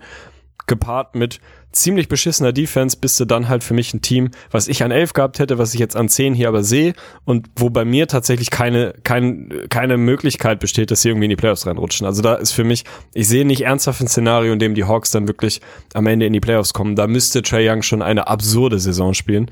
Und wo soll das jetzt herkommen? Also kann schon sein. Vielleicht straft er mich Lügen. Ich sehe es nicht. Ich sehe da ein junges, hungriges, interessantes Team was sportlich einfach noch nicht so weit ist, wie es gern wäre, was auch okay ist. Also es ist halt auch einfach ein weiteres Transition hier, ist ja völlig in Ordnung. Ich sehe sie dies Jahr einfach noch nicht so weit, dass sie da an die Tür klopfen. Nein, also glaube ich auch nicht dran. Für mich gibt es dieses absolute Best-Case-Szenario, weil ich meine, du musst ja nur schon mal davon ausgehen, wenn Trey Young, wenn wir jetzt mal die ersten 30, fast schon 40 Spiele von ihm ausblenden und nur noch an die danach denken, wenn er das Niveau auf, auf die Platte bringt nächstes Jahr, und das ist ja relativ realistisch, vielleicht sogar eher ein bisschen mehr, das macht die Hawks schon ein bisschen besser. Und dann halt, wie gesagt, diese ganzen kleinen Schritte und dann einfach nur einer der beiden Draftpicks, der einfach direkt sich auszahlt und vielleicht auch als Rookie schon seinen Impact hat, ja, dann sind wir langsam so in dieser Range, weil einfach offensiv sind sie dann so interessant und du hast ihn ja eben angesprochen mit der äh, sehr schön interpretierten Aussprache des Namens, aber ein Kevin Kevin Herter, der ist für mich, ich bin ein Riesenfan. Also man redet immer darüber, die Hawks haben schon ihren Stephen Curry 2.0, brauchen jetzt noch ihren Clay Thompson 2.0 und haben deswegen im Draft ja auch so bisschen Spielertypen da genommen, die da vielleicht hinpassen. Aber ich sag's die ganze Zeit schon. Also für mich kann das ein Kevin Herter sogar sein. Der hat dieses Two-Way-Skillset, ist unterschätzt, ein galliger, guter Verteidiger. Offensiv mag ich ihn einfach auch gerne. Ein wunderschöner Wurf, der auf jeden Fall rein von den Wurfwerten noch viel besser in seiner Karriere werden sollte, als er jetzt gerade ist. Also jetzt vielleicht in seinem zweiten Jahr schon eine Bank für 40 Prozent von draußen und dann muss er einfach mit der NBA-Physis noch ein kleines bisschen, ja, einfach weiter lernen, sie da anzupassen. Ich gehe mal davon aus, dass auch der wieder klassisch in der Offseason seine drei, vier Kilo Muskelmasse raufgepackt hat und dann einfach noch ein bisschen bereiter sein wird für die neue NBA-Season. Also man muss ja erstmal feststellen, deswegen Transition-Jahre Jahre sind ja erstmal das völlig richtige Wort bei den Hawks, aber die sind gut aufgestellt. Also man muss sich, und dass wir das jetzt sagen, also hätte man sich ja vor zwei, drei Jahren oder vor zwei Jahren gerade überhaupt nicht denken können, dass die Hawks da so einen schnellen Turnaround geschafft haben und deswegen natürlich auch an einen riesen Shoutout an den Herrn Travis Schlenk, der da natürlich eine gute Arbeit geleistet hat. Also ja, die Hawks sollten zumindest vielleicht schon in diesem Jahr, ich sehe es eher nicht, aber gerade perspektivisch in zwei, drei Jahren wirklich ein interessantes Team sein im Osten. 100% Riesenshoutout geht raus an Travis Schlenk, Riesenshoutout geht aus an Franzi, die mir gerade ein neues Bier reingebracht hat, weil ich kein Bier mehr hatte und die jetzt Boah, von der Arbeit das kommt. Das ist ein Ehrenmove, ja mir ein eisgekühltes Pilz gebracht hat. Mhm. Wir müssen noch das Over-Under festlegen. Ich sag's dir, es liegt bei 36, ist für mich maximal zu hoch. 538 sieht sie eher so mit einer 2 vorne, also bei 29 Wins, das ist für mich zu niedrig. Gibt ihnen auch nur eine 11% Chance auf die Playoffs, also sehen sie tatsächlich, was das angeht, schwächer als die Bulls kann man Fragezeichen hintermachen. 36. Ich war schockiert, muss ich fast sagen, als ich es nachgeguckt habe. Hatte mich vorher auf irgendwas 32, 33 oder so ähnlich eingestellt. Wäre trotzdem undergegangen bei 36. Ist für mich keine Frage. Der Undertaker ist zurück. Ich gehe mal wieder under. Ja, also da gehe ich auf jeden Fall auch mit. Da gehe ich auch under. Bei mir wäre das realistische Over-Under wahrscheinlich eher so zwei, zwei Siege drunter und selbst da müsste ich ja dann noch überlegen. Also nee, da bin ich auf jeden Fall unten. Stabil. Da gehen wir das erste Mal, sind wir uns einig. Der doppelte Undertaker, wir gehen beide runter und nähern uns jetzt wirklich mit großen Schritten den Playoffs. Wir sind noch nicht da angekommen. Wir sind bei Platz neun in der Eastern Conference, also das Team, was dann Bubble Boy aus dem Poker wird und nicht in die Playoffs einzieht. Es war ein kleiner Kampf, muss man sagen, bis wir uns geeinigt hatten. Also wir waren ja. uns da nicht so hundertprozentig mm. einig. Hat bei dir vielleicht auch mit persönlicher Sympathie für einen bestimmten Spieler zu tun. Bin ich mir unsicher, ob das eine Rolle gespielt hat. Auf was haben wir uns jetzt eigentlich geeinigt an neun? Wir haben es hin und her gewürfelt. Ja. Wen haben wir jetzt an neun? Wir haben uns leider geeinigt, dass es dann doch die Detroit Pistons sind. Oh, wichtig. Und dass es dann okay müsste man ja schon fast sagen, eigentlich langsam auch das Ende der Blake Griffin-Ära in Detroit sein müsste. Weil sollten sie die Playoffs verpassen, müssen sich ja die Pistons auch gerade jetzt mit diesem Offseason-Move, über die wir jetzt einfach mal kurz sprechen werden, da ist mit einem Derrick Rose natürlich eine wunderschöne Story aus dem letzten Jahr dazugekommen. Ich meine, guckt mal rein in die Statistiken bei den Timberwolves. Das liest sich alles sehr schön, weil er aber auch in der ersten Saisonhälfte einfach mal komplett on fire war von draußen und fast alles getroffen hat. Hinten raus hat sich das natürlich sehr stark nach unten korrigiert und sollte auch für die nächste Saison eher wieder in dem Bereich, wenn nicht sogar ein bisschen schlechter liegen. Mit Markeith Morris hat man sich eine Wundertüte zugeholt, bei der wir uns ja eigentlich alle sicher sein sollten, der in seinem Kern müsste er irgendwie schon noch gut Basketball spielen können, aber haben wir halt auch schon ein paar Jahre nicht gesehen. Und Tony Snell, du bist eigentlich ein Riesenfan von ihm, damit sich ein Qualitätsspieler gewesen. für die, ja, gewesen, in die Rotation reingeholt. Ein Tim Frazier, der da so ein kleines bisschen Tiefe vielleicht im Backcourt einfach bringen kann, gerade ja auch, weil Ish Smith gegangen ist. So, das sind alles kleine Moves, die die Pistons eigentlich ein bisschen besser machen sollten. Und in meiner Welt, in der Welt, in der Reggie Jackson zumindest auch gesund ist und auch besser sein wird als in der letzten Saison und in der Welt, wo du mit Blake Griffin für mich immer noch einen absoluten Superstar einfach, also klar, am unteren Ende der Superstars, aber für mich immer noch einen Superstar hast und ja, Andre Drummond bleibt einfach der riesen X-Faktor für die nächste Saison, aber das ist so die Geschichte. Dann werden wir über Luca Nard sprechen und ja, es tut mir ein bisschen weh, sie rauszutippen, weil dafür ist mir Blake einfach eigentlich noch zu gut. Kann ich verstehen, ist für mich als absoluter Pistons äh, Antipatisant, nee, das sagt man nicht, das Wort gibt es glaube ich nicht. Du weißt, was ich meine. Als nicht gerade besonders äh, ausgewiesener Pistons-Fan ist es mir ein bisschen zu wenig. Also die Pistons waren letztes Jahr mh, ja so ein mäßiges Team, so 41 Wins sind es am Ende glaube ich gewesen, also im Prinzip genau da, wo man sie einsortieren würde. 500 Basketball halt, haben eine halbwegs solide Defense dahingestellt, eine bisschen mäh, irgendwie mäßige Offense so das ist dann so plus minus null, das ist irgendwie so 500 Basketball. Ist für mich nichts Halbes und nichts Ganzes so. Die spielen wahnsinnig langsam, auch dadurch wahrscheinlich eine vernünftige Defense so, weil sie dann halt nicht die ganz große Pace aufs Parkett bringen. Da sind sie Bottom 3 gewesen der Liga, glaube ich. Das wird sich in diesem Jahr im Zweifel auch nicht so wahnsinnig ändern. Mein Problem mit den Pistons, ich habe zwei Probleme mit den Pistons. So, dazu, Roster hast du eben schon gesagt, da ist mehr oder weniger bisschen Qualität weg, bisschen Qualität dazu. Am Ende gleicht sich das mehr oder weniger aus, ist irgendwie ein ziemlicher Wash wahrscheinlich, wobei man über Wayne Ellington nochmal sprechen muss. Also sind eh schon ein Team, was ein Shooting-Problem hat. Das wird nicht gerade kleiner in diesem Jahr vermutlich. Also auch ein Tony Snell ist da wahrscheinlich nicht derjenige, der auf einmal wieder so reinkarnationsmäßig von draußen alles wegfackelt. Da haben sie definitiv eine Baustelle, die hatten sie im letzten Jahr auch schon. Mein Problem ist zum einen Andrew Drummond, da will ich aber gleich drüber reden. Mein anderes Problem ist bei den Pistons, ich, ich, die, ich mach, also ich tue mich schwer mit Teams, die keine signifikante Stärke haben. Ich sehe nix, wo die Pistons wirklich gut sind. Die sind auch in nix so richtig scheiße, außer irgendwie was, was das Thema Shooting angeht. Aber die sind auch in nichts wirklich gut. Fast alle anderen Teams haben irgendwie eine ganz klare DNA, haben irgendwas, wo sie besonders gut sind, haben dafür irgendwas, wo sie besonders schlecht sind. Aber da kann ich dann irgendwie mir einen Kopf darüber machen, was überwiegt, was sie auf die Platte bringen, was sich am Ende durchsetzt, was ein gutes Matchup ist, was ein guter Style ist und so weiter und so fort.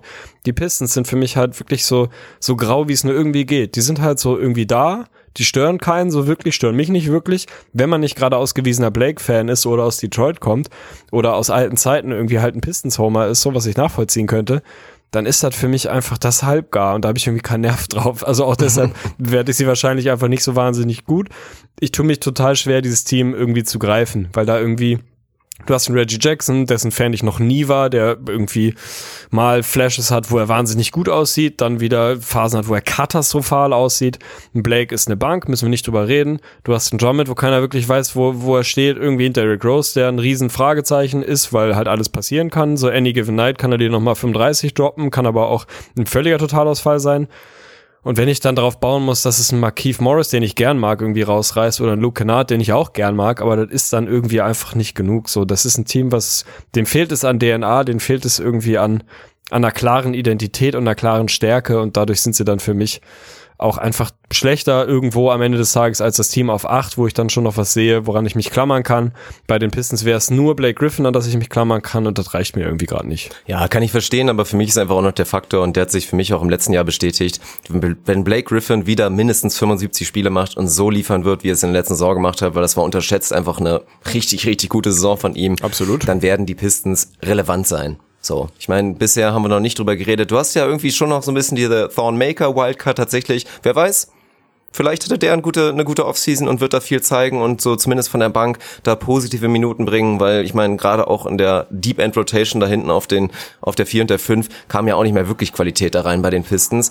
Und für mich sind sie halt auch noch sneaky im Team und dafür sind die Pistons seit Jahren bekannt.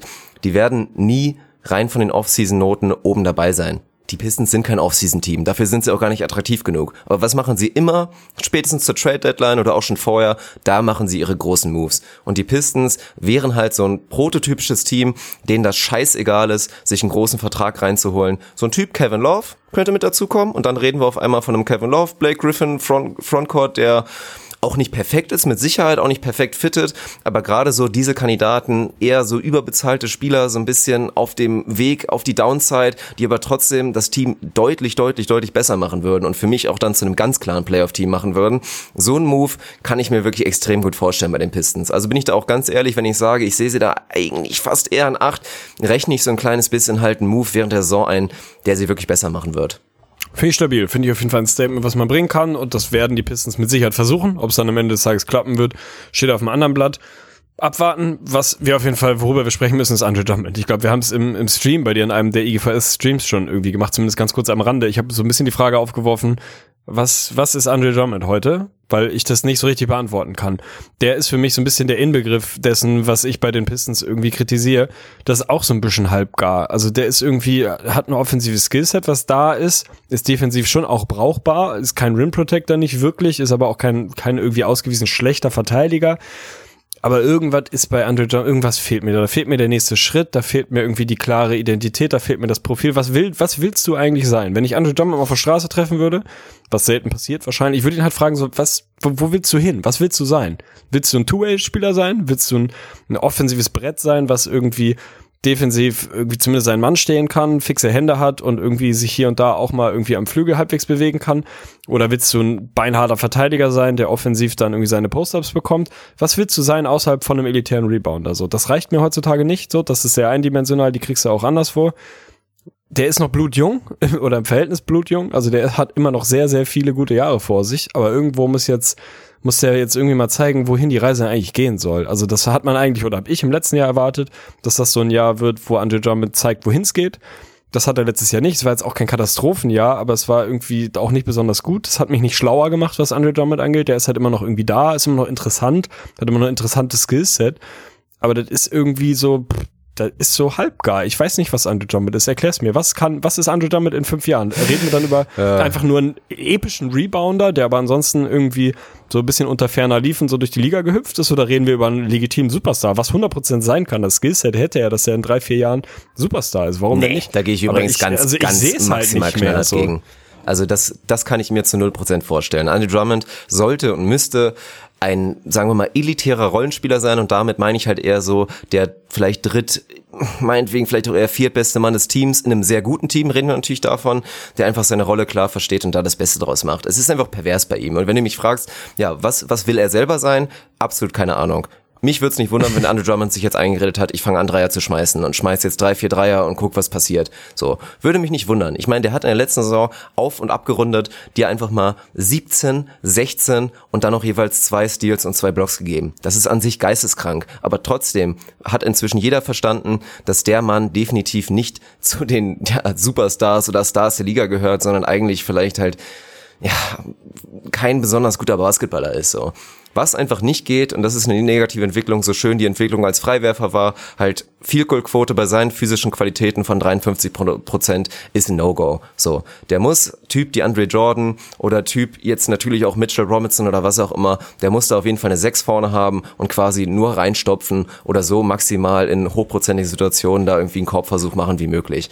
Allen Rest muss dieser Mann einfach aus seinem Game eliminieren. Und dabei rede ich von Post-Ups, ich rede von irgendwelchen, keine Ahnung, meinetwegen noch Face-Up-Situationen da für ihn oder gerade auch noch Midrangern. Das geht einfach nicht. Das muss man einsehen und inzwischen habe ich da auch gar kein Vertrauen mehr und fehlt mir völlige Fantasie, dass er das so verbessern kann. Obwohl er immer noch nur 25 ist, ist ja auch pervers. Er ist einfach immer noch ein richtig junger Spieler. So, das geht nicht. Wenn er das macht, sich im Zweifel dann sogar noch ein bisschen auf die Defense konzentrieren kann, dann muss dieser Mann eigentlich ein guter Basketballer sein, weil, ja, die Physis zu, zu gut ist. Also zu, zu extraordinär. So, das ist, ja, aber Deswegen hast du ja eben auch schon gemerkt, ich rede inzwischen eigentlich eher schon so vom Pistons-Szenario, in dem du vielleicht doch dieses eine Team findest, was so ein Trade eingehen würde und ein Andrew Drummond ja auch mit seinem jo, stabilen Vertrag sich damit ins Boot holt. Ist die Frage, was passiert. Ich habe es für mich schon ein kleines bisschen abgehakt. Ich bin einfach gespannt. Also ganz ehrlich, einen richtigen Read habe ich darauf nicht. Finde ich nachvollziehbar. Ist für mich, es ist einfach so der Inbegriff eines Boxscore-Basketballers. So, das sieht halt irgendwie total gut aus. Das ist so ein bisschen wie Blattgold. Andre Drummond, der Blattgold-Basketballer. So von außen denkst du, alter Schwede, geil. Guckst ins Boxscore und siehst halt irgendwie 18, 14, 1 und 2 und denkst, bui, alter, stabil. Aber wenn du irgendwie eye-testmäßig das Spiel geguckt hast, denkst du, ja, nee, ja, war irgendwie, war jetzt nicht scheiße, aber war halt auf jeden Fall auch nicht 17, 16, 1 und 2 so, sondern irgendwie so, meh, also nicht so richtig hilfreich für dein Team. Ich glaube, der Case ist relativ, relativ klar, dass der dein Team nicht zwingend gut macht oder besser macht, zumindest kein Team, was wirklich gut sein will, was um die Playoffs spielen will. Deswegen darf man da auf jeden Fall gespannt sein, was mit dieser Personalie passiert. Ich habe bestimmt letztes Jahr, ich weiß es nicht, aber ich gehe mal davon aus, dass ich letztes Jahr gesagt habe, das wird jetzt ein sehr entscheidendes Jahr für die Karriere von Andrew Drummond. Ich sage es jetzt einfach nochmal. Also falls ich es letztes Jahr auch gesagt habe, seht mir das nach. Ich glaube schon, dass auch dieses Jahr wieder so ein bisschen richtungsweisend sein, sein wird. Ob dann nochmal ein Team wirklich den Gamble geht und noch mehr in ihm seht als wir, bestimmt. Am Ende des Tages gibt es relativ viele, die sich da auch ein Stück weit von blenden lassen oder die es besser wissen als wir, die es besser sehen, die glauben, er braucht ein anderes Umfeld, wie auch immer. Kann ich mir auf jeden Fall vorstellen. Für den Moment bin ich da maximal skeptisch. Kommen wir zum Over-Under. Das liegt tatsächlich bei 38 und das ist jetzt sehr, sehr schwierig für mich. Weil genau da hätte ich sie einsortiert. Also das ist genau die Range, wo ich sie sehe. Knapp unter 40. Aber ich sehe auch nicht, dass die Pistons, wenn sich Blake nicht beide Beine bricht, irgendwie 35 und weniger holen. Also die haben für mich so ein relativ kleines Fenster. Das ist so ein, so ein echt, eine echt relativ klar definierte Range zwischen 36 und 40 für mich, wo ich sie sehe. Deswegen fällt es mir wahnsinnig schwer. Ich will eigentlich nicht schon wieder der Undertaker sein, aber wenn ich sie hier konsequenterweise an 9 hab, also mein Tipp ist, sie holen genau 38. Ich weiß nicht, was man daraus jetzt macht. Das ist halt die Schwäche an den neuen Over-Unders. Damit ich meiner Rolle treu bleib, gehen wir under und ich sage 37 Wins sind's am Ende bei den Pistons. Von daher 2-1. Ich bin schon wieder bei Ja, under. ist, doch schön. Dann sind wir uns nämlich ein bisschen uneinig, weil ich werde das overnehmen. Für mich, wie gesagt, dieser X-Faktor, ein Trade, der meiner Meinung nach ganz sicher kommen wird. Und dann die großen X-Faktoren, Luke Kennard, bei dem ich mir ohne Probleme vorstellen kann, dass er dir in der nächsten Saison so effiziente 16 Punkte liefert. Dann absolute Wildcard, über die noch keiner geredet hat, wahrscheinlich so richtig. Svi Michailuk, den ich damals schon bei den Lakers extrem interessant fand, der dann aber einfach gehen musste, weil halt die Lakers dann Trade machen mussten. Könnte jemand sein, der gerade für diese Pistons, weil Shooting maximal fehlt und der Mann hat einfach eine Wahnsinnsschulter da an seinem Körper. Also ist einfach ein Dreierschmeißer, obwohl er halt, ja, negative Wingspan hat. Shoutouts gehen raus an JJ Reddick, das ist halt einfach ein kleines Problem. Aber der kann interessant werden. Und wenn du damit einrechnest, Blake wieder gut, Reggie Jackson zwar immer noch an sich kein geiler Basketballer, aber ein kleines bisschen besser, der Rest funktioniert, X-Factor-Trade, dann gehe ich einfach natürlich mit ein bisschen Subjektivität und Wohlwollen auf ja eher so das Best-Case-Szenario und bin relativ selbstbewusst beim Over, wirklich. Also sogar auch deutlich, würde ich fast behaupten. Finde ich auf jeden Fall maximal stabil. Also sind wir uns ein zweites Mal und wer uneinig. weiß, vielleicht hat Joe Johnson ja so viel in der Big Three Liga gelernt, dass er da jetzt auch nochmal wieder maximale Klatschnis zeigt in so 15 Minuten vor der Bank. Ja, das ist ja auch die Geschichte. Viel Spaß beim Klammern an den Strohhalmen auf jeden Fall. Kommen wir zu Platz 8. Das Team, was wir hier gemeinsam tatsächlich als erstes Team in den diesjährigen Season Previews in den Playoffs sehen. War eine kleine Diskussion. Bin ich mir hundertprozentig sicher, dass es so laufen wird? Auf gar keinen Fall. Also auch das ist für mich ein sehr, sehr spannendes Team. Das zweite Team, was jetzt nach den Pistons mehr oder weniger so das Motto Run It Back hatte, wo nicht so wahnsinnig viel passiert ist in der Offseason, zumindest nicht an nennenswerten Verlusten und Additionen, wenn man so will also Shoutouts geht raus an Alfaruk Amino, sorry, aber das ist jetzt auch nichts, was irgendwie dein Team signifikant in der DNA verändert. Die Rede ist von den Orlando Magic, eine der positiven Storylines der letzten Saison haben es am Ende des Tages in die Playoffs geschafft hinten raus. 42 Wins sind es gewesen, also knapp über 500, was auch daran gelegen hat, dass sie eine brachiale zweite Saisonhälfte gezockt haben. Ich weiß nicht mehr genau, was der Rekord war, aber lass es 30 und 15 aus den letzten 45 oder so ähnlich gewesen sein. Irgendwie in der Größenordnung. Also deutlich, deutlich über 500 gewesen. Extrem guten Eindruck hinten raus hinterlassen. Und auch da darf die Frage, muss die Frage erlaubt sein, ähnlich wie bei den Hawks. Ist das genauso real wie bei den Hawks oder genauso unreal wie bei den Hawks? So, die haben sicherlich auch ein bisschen davon profitiert, dass andere Teams hinter ihnen getankt haben. Aber das hatte für mich schon mehr Struktur. So, das hatte mehr, da war mehr tatsächlich verlässliche Qualität auf dem Platz, dass ich mich nicht so schlecht damit fühle zu sagen, die Magic werden ungefähr so gut sein wie im letzten Jahr. Ich sehe sie keinen riesen Schritt machen, weil auch die Magic jetzt nicht irgendwie randvoll mit super jungen Leuten sind, die auf einmal explodieren so. Und Aaron Gordon kann noch mal einen Schritt machen, keine Frage. Ist jetzt aber auch nicht mehr wahnsinnig jung, dass der jetzt nächstes Jahr noch mal total explodieren sollte.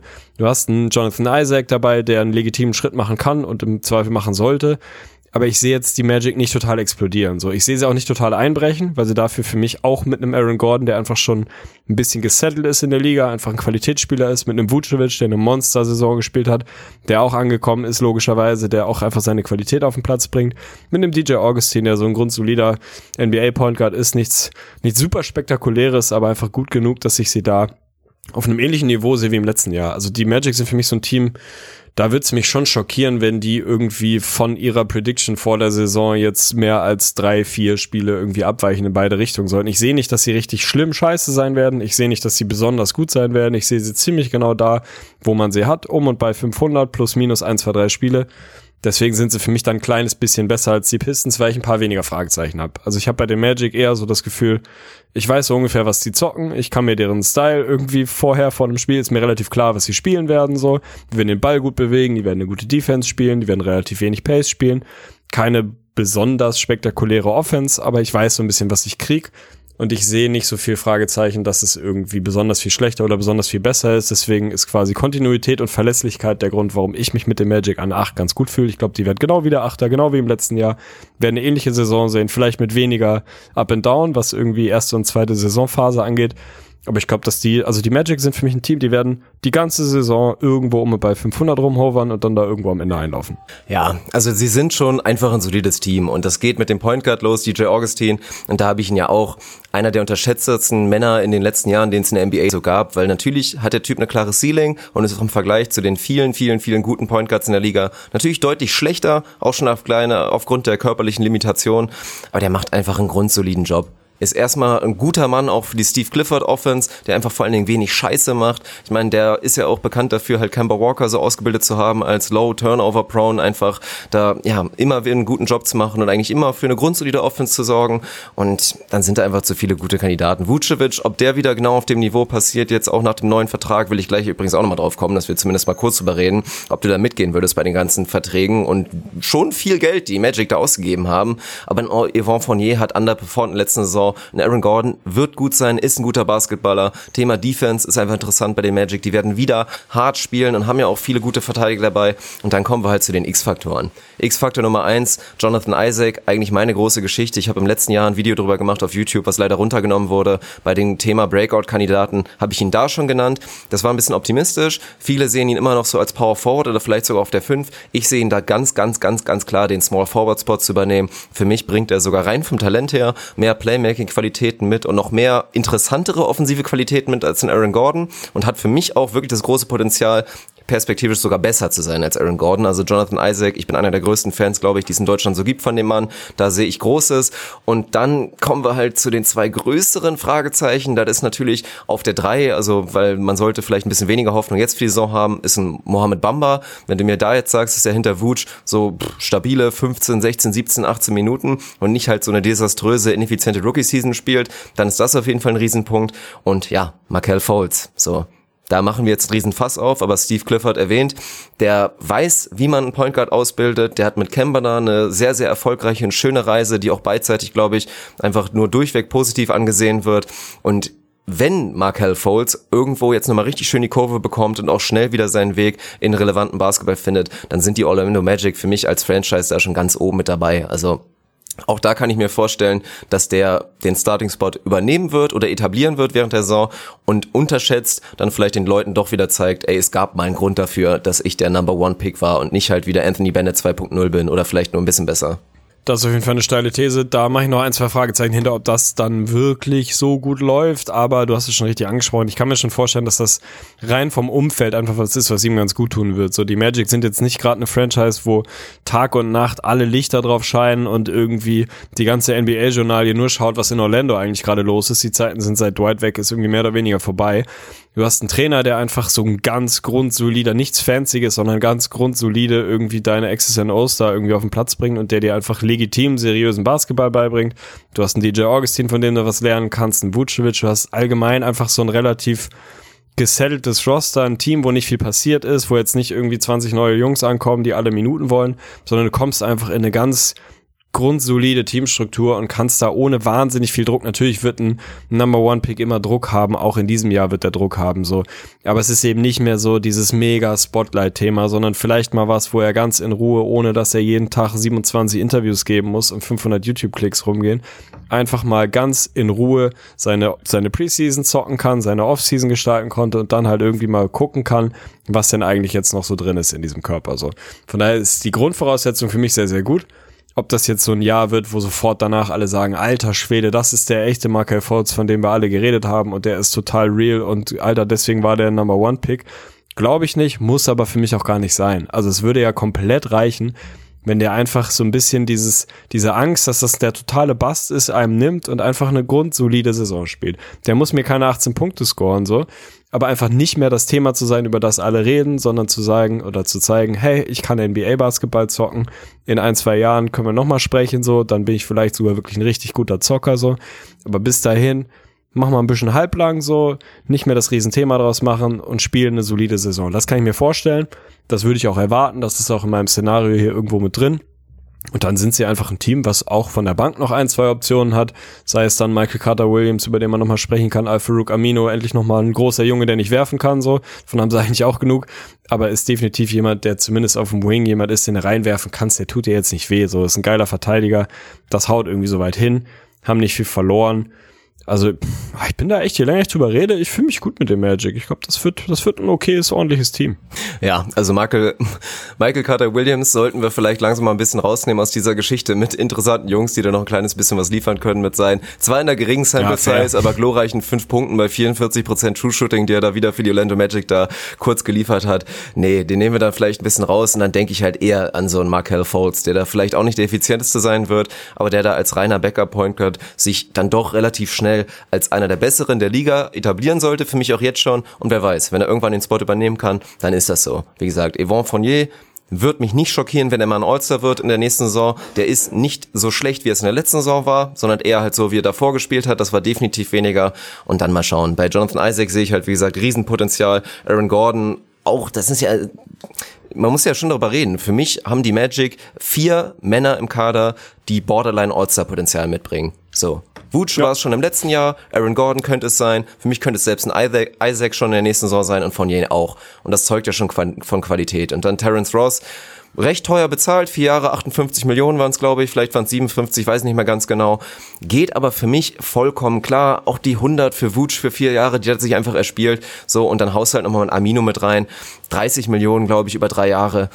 Aber es ist ja, ich finde auch nicht, dass es so überragend passt, ehrlich gesagt, sich da auch tendenziell wieder so einen Non-Shooter da auf dem, auf dem tiefen Flügel da bei den großen Positionen zu holen.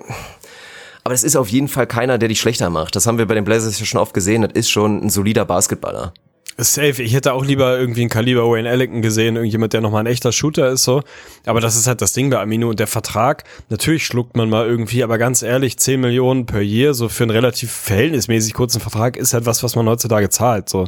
Also das ist ja nichts völlig Ungewöhnliches mehr, dass du irgendwie 10 pro Jahr bekommst, wenn du halt ein guter Rollenspieler bist. Und das ist Aminu. Ob der Fit da perfekt ist, keine Ahnung. Aber das ist zumindest jemand, wenn er nicht irgendwie deine dritte, vierte Offensivoption sein muss, und das wird er bei den Magic selbstverständlich nicht sein, dann tut mir das überhaupt nicht weh. Also das ist jemand, der auf dem Platz stehen kann, der weiß, wie man Basketball spielt, der den nicht wehtut, der gut verteidigt. So finde ich völlig in Ordnung. Den Vertrag Wutsch hat sich den verdient, 100 Prozent. Also natürlich ist es auch eine solide Summe Geld so, die da geflossen ist, aber völlig, in meinen Augen völlig alternativlos und verdient. Der Kerl ist, keine Ahnung, 28 vielleicht, vielleicht 29, irgendwie so, eher 28, nicht so wahnsinnig alt. Also da sehe ich jetzt nicht das große Problem, dass hier das hinten raus schon wehtun sollte. Da dürfte ein vernünftiger Vertrag sein in den nächsten Jahren.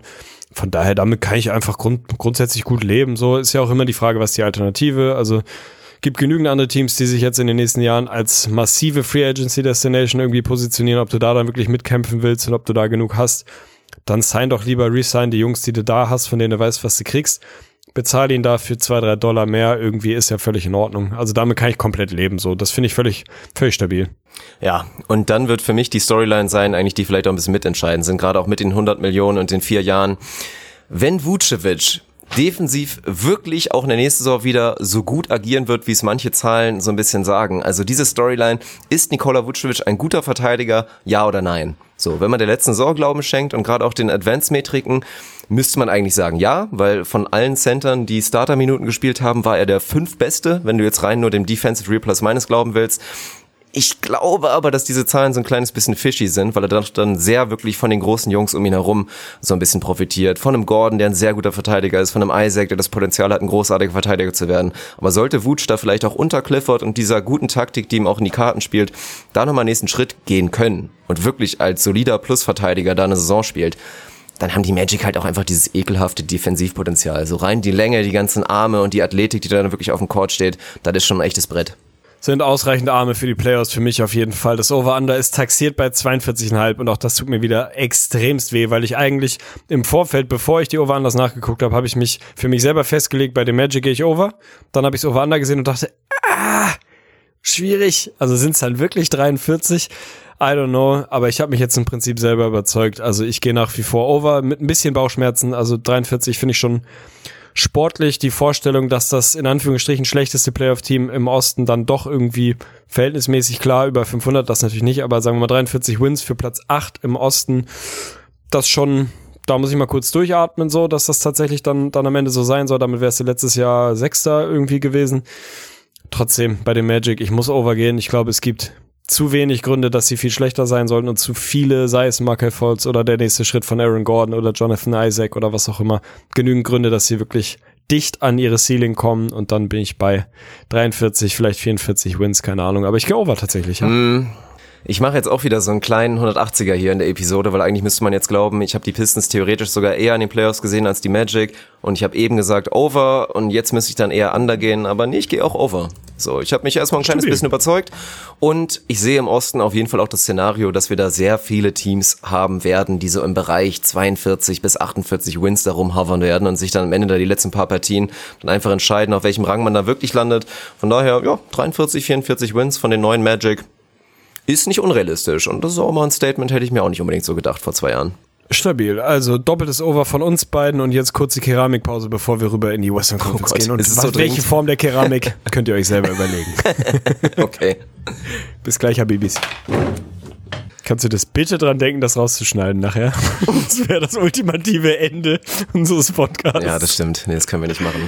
Maximal stabil von der Keramik wieder zurück, muss ganz kurz einen Award verteilen. Wir sind bekannt, IGVS ist bekannt für seine zahlreichen Awards, die wir verteilen. Ich muss heute wirklich den, ich weiß nicht, ob, ob Most Improved, ich glaube, ich, ich tendiere zum MVP, ich muss Franzi den MVP geben. Sie hat nicht nur mehr als ein Bier gekauft, was sie mir eben reingereicht hat, sondern tatsächlich einen kompletten Sixer, schon mal ganz wichtig, mhm. also schon mal Most Improved eingeloggt und sie hat, und das wird jetzt für viele, vielleicht klingt es unspektakulär, sie hat Klopapier gekauft, weil wir keins mehr hatten und ich heute schon C-War benutzen musste. Und das oh ist Gott. ungelogen die absolute Erniedrigung.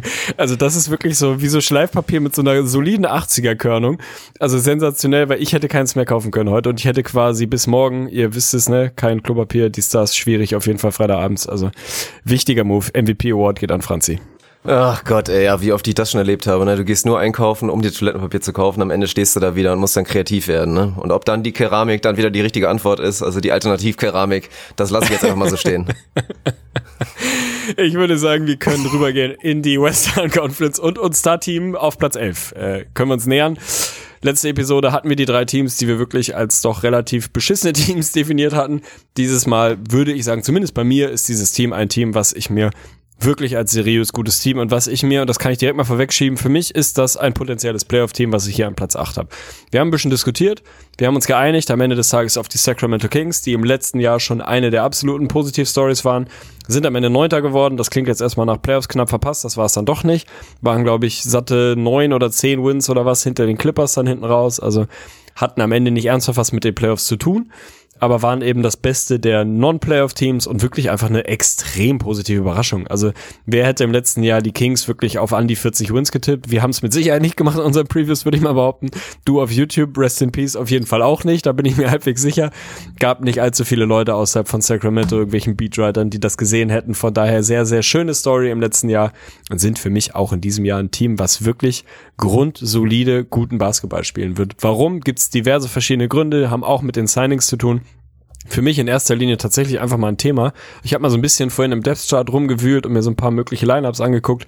Die können für mich, die Kings können für mich eine legitime 10-Mann-Rotation spielen. Vielleicht neun, aber lass mhm. es am Ende des Tages vielleicht sogar zehn sein. Da sind wirklich Jungs, wo du sagen kannst, die haben auf jeder Position einen nominellen Backup, auch wenn wir nicht mehr ganz so krass in Position 1 bis 5, sondern irgendwie in Guards und Forwards denken, dies, das.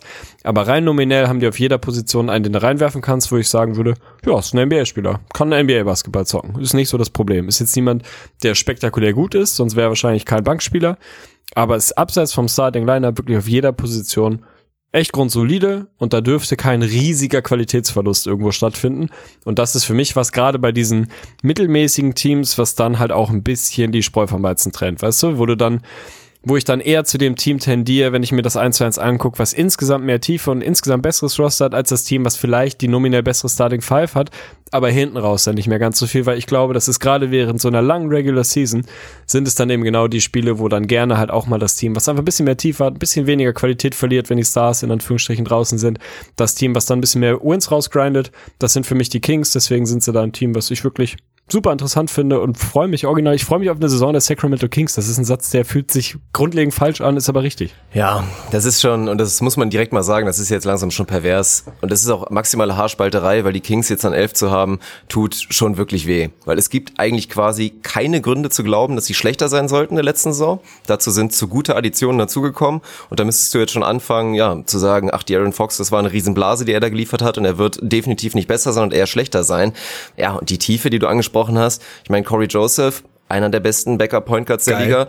Bogdan Bogdanovic wird für mich in dieser Saison zeigen, dass er der beste Bogdanovic der Liga ist. Das heißt auch was und ist für mich eigentlich eher ein Starter-Kandidat, perspektivisch zumindest in der NBA. Trevor Ariza, da können wir, können wir vielleicht langsamer drüber reden, ob das dann einfach langsam durch ist, die Thematik. Aber Nemanja Bielica ist für mich einer der besten Backup-Vierer in der kompletten Liga und so geht's dann ja durch. Du kannst dann eher den Case aufmachen, dass halt von der 3 bis zur 5 viele, viele Teams und gerade auch die Teams im Westen einfach wesentlich stärker sein werden als die Kombination Harrison Barnes, Marvin Beckley, Zizard und Dwayne Dedman. So, das ist dann schon deutlich schlechter im Vergleich zu der, zu der Creme de la Creme im Westen. Aber ansonsten ist das schon, ja, schon wirklich ein richtig stabiles Team. Und deswegen Haarspalterei, Subjektivität, einfach persönliche Präferenz. Aber die Kings, ja, haben Potenzial für die Players, auf jeden Fall. Wenn die anderen daneben ein bisschen stolpern, am Ende muss man eh betonen, jetzt die Teams alle 11 bis 8 im Zweifel entscheiden wieder irgendwelche Verletzungen, ob wir jetzt richtig liegen oder nicht. das ist wahrscheinlich am Ende das, woraus es dann am Ende ankommt, ja. Aber ansonsten äh, bin ich da 100% bei dir. Natürlich die nominelle Qualität drei bis fünf ist bei anderen Teams wahrscheinlich größer, wenn du aber die, äh, sag mal, die Bankspieler da noch mit reinwirfst und da irgendwie sechs Jungs für die drei Positionen einplanst, dann sind sie da für mich auf einmal wieder relativ gut und ich habe einen Trevor Ariza hier im Depth Chart gar nicht mehr so richtig dabei. Ich bin dann auch eher bei einem Bielitzer und bei einem, weiß ich nicht, Sean Holmes, Harry Giles oder was auf den großen Positionen. Also ich sehe da gar nicht so super viel Minuten von Ariza, ist trotzdem für mich einer, der als Veteran da einfach nochmal helfen kann, so. Das wird ein Dwayne Deadman auch, der für mich einfach, haben wir vorhin schon drüber geredet, richtig geiles Skillset hat. Ein guter Verteidiger mit einem guten Dreier, das ist so, ist der Vergleich zu Sergi Ibaka hinkt ein bisschen, aber es ist einfach ein Skillset, was selten in der Liga ist und was geil ist und was heutzutage gefragter denn je ist. So ist nein, kein absolut elitärer Center, aber für mich ein Riesenplus in wahrscheinlich jedem Team und wirklich ein Spieler, wo sich Contender die Hand oder die Finger nachlecken. Und nee, die Hand. Die würden sich nicht die Finger lecken, die komplette Hand, den Unterarm. Sie würden sich den Unterarm nach Dwayne Deadman lecken. Also da bin ich auf jeden Fall Fan. Corey Joseph schon seit seinen Zeiten bei den Raptors Riesenfan. Also gefällt mir total. Und die haben einfach einen spektakulären, potenziell spektakulären spektakulären Backcourt mit Fox und Hield, mit Harrison Barnes, jemand, den sie geresigned haben, vier Jahre, was waren es, 88, 90, irgendwie so. Kann man darüber streiten, ob das jetzt ein richtig geiles Signing ist. Ich bin da nach wie vor eher, eher auf der Pro-Seite. Ich mag den Jungen. Ich finde, der hat da in der letzten Saison eine gute Rolle gespielt. Gefällt mir gut in diesem Team als jemand, der nicht mehr die primäre Scoring-Option sein muss, aber auch nicht erst das fünfte Rad am Wagen, sondern jemand, der genau dazwischen so ein bisschen rumpendelt. Das gefällt mir so. Auch jemand, der jetzt nicht die riesen Veteran-Rolle ausfüllen muss, weil das dann im Zweifel so ein Deadman tut oder ein, vielleicht ein Corey Joseph, vielleicht ein Trevor Reeser, was so Locker Room etc. angeht. Also das gefällt mir so. Ich finde das relativ rund. Ich finde das Roster wirklich rund. Natürlich ein bisschen mehr so Qualität in der Spitze. Auf vielleicht vor allem der 3 und der 4 würde ihn irgendwie ganz gut tun. Gerade so was die Wings angeht, ist es schon eine Liga, wo gerade der Westen halt auch so stacked as fuck ist. Also da wird es schon ein bisschen schwieriger dann irgendwie im direkten Vergleich. Aber wir reden ja auch nicht darüber, dass sie Fünfter werden, sondern dass sie irgendwie nicht zu den schlechtesten Teams gehören und ein Team sein werden, was legitim guten Basketball spielt. Haben eine solide Offense gespielt letztes Jahr, keine so wahnsinnig gute Defense, auch keine Katastrophen-Defense das ist irgendwie was, ja, solides, ein solides Team, so mit Ausschlägen in beide Richtungen. Die werden mal richtig vermöbelt werden. Wenn es bei einem gerade Fall bei einem Fox mal nicht laufen sollte, dann kriegen die auch mal richtig aufs, aufs Met so. Da haben sie dann auch nicht die Jungs, die das rausholen können. Da sind sie schon ein bisschen abhängig.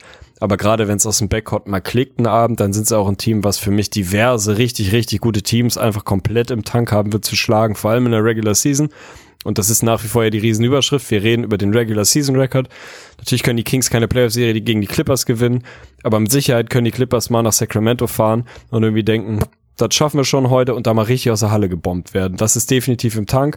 Das sehe ich bei anderen Teams ein bisschen weniger. Die Chance sehe ich bei den Kings eher. Deswegen finde ich geil. Und ich finde deinen Case tatsächlich, dass Bogdan Bogdanovic der beste Bogdanovic der Liga ist, finde ich super interessant, weil heute würden, glaube ich, 90, 95 Prozent mit Bojan gehen, ich auch immer noch. Der wird trotzdem ultimativ grünes Licht haben. Sie haben den Dreier nicht so gut getroffen letztes Jahr, auch relativ wenig genommen, so. Da wird er auf jeden Fall ballern dürfen und er hatte Bock zu ballern. Ich hatte mehr Bock zu ballern. Ja. Also ich bin gespannt auf, auf, auf den Case auf jeden Fall. Ich freue mich drauf. Wird, ja. glaube ich, Corey Joseph in diesem schnellen System, verhältnismäßig schnellen System, gefällt mir gut. Ja, ist geil, ist rund. Also ist einfach rund. Das ist für mich ein rundes Team. Also das sollten ja jetzt ja auch viele, ich glaube gerade als deutsche Fans, die ja dann doch dem europäischen Basketball ein bisschen eher geneigt sind und dann auch viel jetzt einfach geguckt haben, Fieberbasketball, nämlich die Weltmeisterschaft, sollten alle spätestens gemerkt haben, dass erstmal Bogdan Bogdanovic ein geiler Typ ist ob er sein, sein Scoring und für mich auch schon, ja, was heißt elitäres Scoring, das geht vielleicht ein bisschen zu weit, aber seine sehr, sehr guten Fähigkeiten als Scorer, ob er die irgendwann wirklich mal konstant als Star auf die Platte bekommt, das weiß ich auch nicht, aber für mich ist das ein, ein, immer noch ein Riesentalent und hat für mich auch wirklich noch den Talentstatus. So, und dann kommt dazu Harrison Barnes, wir haben uns schon dran gewöhnt für ihn als King, Vertrag geht vollkommen in Ordnung, das ist ja auch ein sehr schön strukturierter Vertrag. Ich glaube, sind zwar die 85 Millionen über vier Jahre, aber im letzten Jahr verdient er nur noch 18, also komplett decreasing einfach da die Base gemacht, damit es da cap-freundlich wird hinten raus, wenn Harrison Barnes dann auch einfach mal Anfang 30 ist. Der wird sie dann auf jeden Fall besser machen. Ja, und dann sind es die kleinen Dinge. Wie gut ist Marvin Beckley einfach schon im dritten Jahr? Wie vernünftig sind die Kings vor allen Dingen auch, weil deswegen auch Thema Offseason war ja die einzigen Sachen, wo ich mir ein bisschen an den Kopf gefasst habe. Wenn du Marvin Beckley entwickeln willst, der seine Position noch nicht so richtig gefunden hat, wenn du einen Harry Giles eigentlich entwickeln willst, warum holst du dann Dwayne Dedman und Rashawn Holmes, die ich beide in der Blase gut finde? Ich fand es irgendwie auch ein bisschen komisch, dass Dwayne Dedman 40 Millionen bekommt. So die Range, die wahrscheinlich für einen Willie Cauley Stein relevant gewesen wäre. Dafür hast du Willie Cauley Stein mehr oder weniger weggeschmissen, kann man fast sagen. Aber ich glaube, da ging es dann eher drum, ja, so ein Typ Querkopf dann irgendwie vielleicht auch mal loszuwerden für die Kabine und da dann einfach mit so einer ganz sauberen Veteran-Option wie Dwayne Deadman, den ich sportlich auch, ja, ohne jeden Zweifel ist, so ein guter Mann. Aber ich fand es ein bisschen traurig für meinen Boy, einfach für Willie Colley sein, wenn ich dann bin, Fan bin. Ich glaube, der wird eine Riesenrolle für die Warriors spielen in der nächsten Saison. Ja, Auf jeden Fall. Der wird da richtig, richtig florieren und alle werden sagen, boah, was sind die Kings dumm? Warum haben die sich 40 Millionen Deadman geholt? Guck mal an, wie Willie Colley Stein performt. Aber ich kann es schon verstehen, wenn du vielleicht dein Lockerroom einfach ein bisschen sauberer gestalten willst. Und dafür auch nochmal Harrison Barnes. Er ist vielleicht nicht mehr der allerbeste, aber jeder, der sich da mal ein bisschen erkundigt hat, der Mann hat auf jeden Fall einen der besten Köpfe auf den, auf den Schultern da, die es in der NBA wahrscheinlich so gibt. Einfach ein ganz, ganz blitzsauberer Kerl, der jetzt irgendwie nicht, wenn er Karriereende hat, Influencer wird oder Big Three spielt oder irgendwas, der wird wahrscheinlich Bürgermeister oder irgendein so Scheiß. Also, das ist einfach ein richtig, richtig guter Junge und das gilt, glaube ich, für viele Leute in den Teams. Buddy Hield, Darren Fox, das sind einfach viele, viele gute Jungs, die jetzt ein paar Wets dazugeholt haben. Deswegen tut's mir, wie gesagt, echt weh, sie an 11 zu haben. Aber jetzt kommen wir zum Over-Under und dann wird schon das erste Mal brenzlig, glaube ich. Da wird hundertprozentig das erstmal brenzlig. 38,5 ist angesetzt. Ich habe halt gute Laune und deswegen gehe ich schon wieder over. Also 11. mit dann 39 Wins mindestens. Das wird schon ein Stretch, aber ich gehe auch eventuell ja gleich bei dem einen oder anderen Team noch ein bisschen under und hole mir meinen Ruf als Undertaker zurück. Von daher ist für mich ein knappes Over. Macht wahrscheinlich keinen Sinn. Wenn du mir Pistole auf die Brust setzt, würde ich wahrscheinlich eher mit einem knappen Under gehen. Aber ganz ehrlich, ich muss ein bisschen was kompensieren und ich muss auch ein bisschen, ich habe Over-Anders, seit wir diesen Podcast machen, sind Over-Anders bei mir echt Sympathiedinger so. und das lasse ich mir auch nicht nehmen. Das lasse ich mir wirklich nicht nehmen. Ich gehe Over. Was soll die Scheiße, ey? Kings Over. Ah, Mann. Also es schreit eigentlich in meinem Herzen auch Over. Bloß dann kommt da doch wieder die Vernunft und ich muss daran denken, dass die Kings einfach 52 Mal gegen die Western Conference spielen und vielleicht mal die Grizzlies und die Suns ausgeblendet, sind das eigentlich alles Teams, die mindestens mal gefährlich sind Nicht und die die Kings sind, ja. locker schlagen können. So, deswegen sind wir bei diesem Ranking und haben ein sehr, sehr gutes Team, was für mich übrigens auch, ja, also komplettes Lock wäre im Osten auf die Playoffs. Das gilt aber für alle vier Teams, die wir jetzt dann nennen würden. Und obwohl, na, dann kommst du schon langsam ins Überlegen. Also, wenn du nur die Kings jetzt mit rüber nimmst, das ist halt das Szenario, woran ich denke jetzt für alle anderen Teams, so dann kommen die in die Playoffs. Das wird bei den anderen nächsten drei Teams auch so sein, aber es ist einfach hammerhart. Mein Gott, wie gesagt, absolutes Top-Niveau, gerade in der Mitte, in der Spitze, einfach da nochmal stärker geworden, dieser mittleren Spitze. Deswegen leichtes Under, obwohl es mir weh tut für die Kings. Ich finde, das ist ein bisschen eine beunruhigende Entwicklung, dass du jetzt mittlerweile hier den Vernünftigen von uns memest. Das war in den ersten Jahren auf jeden Fall mal Ja. anders und das hat mir besser gefallen damals. Auf Unvernunft eher werden wir gleich noch Skillset. kommen. Wird gar kein Dann Problem. ist das doch die perfekte Transition zu dem Team, was wir hier gemeinsam an Platz 10 haben, was ich in meinem persönlichen Ranking an Platz 11 gehabt hätte. Deswegen schon ein kleiner Preview auf mein Over-Under, was ich gleich attackieren werde. Wir reden von den New Orleans Pelicans, bei denen sich eine ganze Menge getan hat. Müssen wir tut auch wahrscheinlich so nicht alles. wieder, ne? Ja, tut weh. Müssen wir wahrscheinlich nicht alles für euch wieder hier aufbereiten. Wir haben Na komm, mehr sagen wir als es genug sagen wir es doch über noch mal den- ganz mal ganz kurz, ganz plakativ. Ganz Dieses Team plakativ. hat es einfach geschafft, einen absoluten Superstar und mit ihren mit Abstand besten Spieler traden zu müssen, sind Und besser trotzdem besser werden, ja. geworden. Und haben dazu einfach nochmal mit den ganzen Kandidaten, über die wir jetzt gleich reden werden, auch noch wahnsinnig interessante Typen bekommen und haben jetzt natürlich mit dem First Overall Pick den, ja, kann man jetzt schwer sagen, höchstwahrscheinlich den besten Rookie, aber mit Sicherheit den aufregendsten Rookie seit Anthony Davis, der gegangen ist, sich ins Boot geholt mit Zion Williamson. Die Kaderzusammenstellung und meinetwegen fehlendes Spacing, fehlendes Shooting wird alles ein Thema sein, aber wir haben schon gesagt, die Offseason war eine glatte 1 plus. League Pass Ranking sind sie, sollten sie bei jedem mindestens Top 5, eher Top 3 sein. Das sind einfach die neuen New Orleans Pelicans, die mit maximaler Pace, viel Jugend und geilen Basketball da begeistern werden. Wie erfolgreich es sein wird, ja, da kommen wir jetzt gleich, glaube ich, drauf, wenn wir vielleicht auch ein bisschen auf die Schwächen des Kaders gehen. Aber mein Gott, dieses Team wird Spaß machen und auch da tut's mir echt schon fast weh, die aus den Playoffs rauszunehmen. Kann ich nachvollziehen und natürlich zu 100% haben sie die perfekte, was heißt in Anführungsstrichen, perfekte Offseason gehabt, haben ihren mit Abstand besten Spieler verloren, einen der 5, 6 besten der Liga und sind tatsächlich für mich auch besser geworden als im letzten Jahr und das heißt eine ganze Menge, das heißt, du musst wahnsinnig viel richtig gemacht haben. Sie haben für mich instant sofort Qualität dazu bekommen, natürlich in erster Linie mit einem JJ Reddick und einem Derek Favors, die einfach absolute Plusspieler sind, egal welches Team. Du hast Talent dazu bekommen, was potenziell auch im nächsten Jahr schon richtiges Plus-Talent sein kann, mit einem Lonzo Ball, mit einem Brandon Ingram, mit einem Josh Hart. Das heißt, er ist eine ganze Menge dazu bekommen. Natürlich in Zion irgendwie als super interessanten Jungen, wo viele davon ausgehen, dass da ein sofortiger Impact eher auf der Pro-Seite irgendwie sein wird. Haben aber auch eine ganze Menge durchgewürfelt, natürlich mit Anthony Davis, der weg ist, ein Solomon Hill, Alfred Payton, Julius Randle und so weiter und so fort. Das heißt, es macht jetzt nicht so wahnsinnig viel Sinn, in das reinzugucken, was die Pelicans das letzte Jahr waren, weil das mit diesem Jahr nicht mehr Nee, 0% irgendwas zu tun wirklich, hat. ja. Es macht im Zweifel Sinn, reinzugucken, was die Lakers letztes Jahr waren. Das sagt dir wahrscheinlich mehr darüber, wie die Pelicans dieses Jahr sein werden, als andersrum. Ist ein maximal interessantes Roster. Müssen wir nicht drüber sprechen. Wir müssen drüber sprechen über den wahrscheinlich unterschätztesten Spieler der NBA gerade, was für mich ein Joe Holiday ist oder sein kann, ein bisschen abhängig davon, wie man ihn bewertet. Ein unfassbar geiler Zocker, ein elitärer Two-Way, Point Guard, Combo Guard, Shooting Guard, was auch immer, als was auch immer man ihn dann sieht. Ein maximal geiler Junge, der da eine prominente Rolle im Backcourt haben wird. Wahrscheinlich, wenn wir mal ins Starting Lineup gucken, neben dem Lonzo Ball, das ist zumindest das, wo ich heute von ausgehen würde. Dann mit Sicherheit ein Brandon Ingram auf der 3, ein Zion auf der 4 und ein Favors auf der 5. Das ist so das, was man sich da jetzt vorstellt. Und dann tatsächlich auch einfach eine Menge Qualität dahinter. Sei es dann ein Reddick natürlich, ein Etron Moore, ja, vielleicht ein Okafor, keine Ahnung, ein Josh Hart, so, da ist schon ein bisschen Qualität da. Sie sind ein bisschen dünn auf manchen Positionen. Aber das ist natürlich nominell erstmal ein Team, was keinen schlechten Basketball spielen sollte, was spektakulären Basketball spielen sollte. Darauf kann man sich maximal freuen. Also allein so ein Lonzo Ball Zion Combo wird auf jeden Fall spektakulär. Ob das jetzt wahnsinnig viele Wins am Ende werden, da habe ich ein paar mehr Fragezeichen.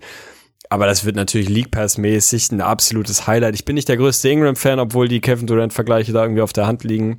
Irgendwas fehlt mir bei dem Boy noch, können wir gleich nochmal drüber sprechen.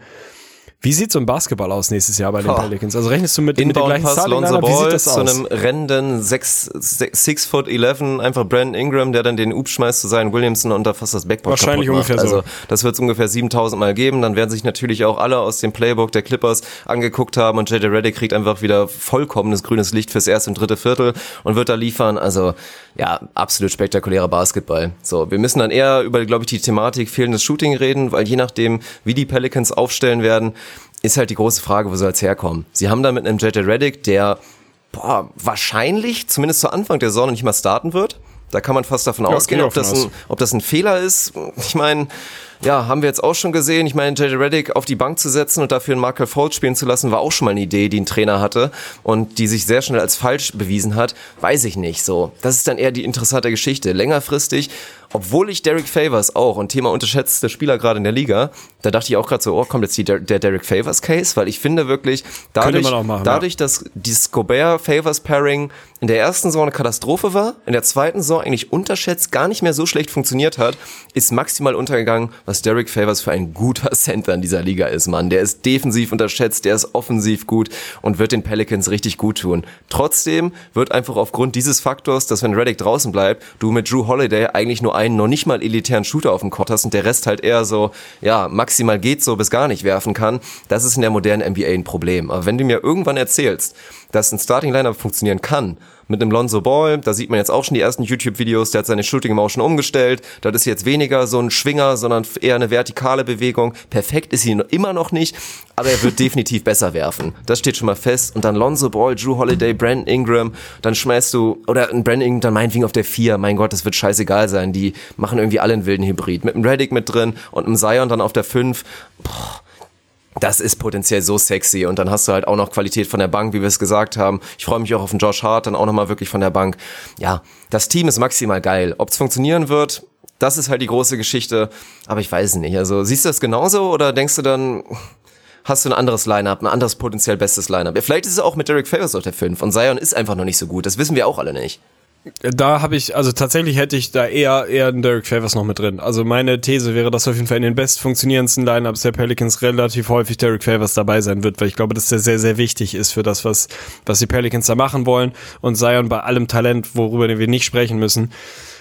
Trotzdem ist er ein Rookie und er bleibt ein Rookie und er kommt in ein Team, was in der Konstellation noch überhaupt nie auch nur irgendwie zusammengezockt hat, so da muss ich, will ich auch erstmal sehen. Also sie kriegen für mich nicht so richtig diesen Benefit of the Doubt, weißt du? Das ist für mich eher so das Ding, dass ich denke, Alter, da ist halt auch mal wirklich alles neu.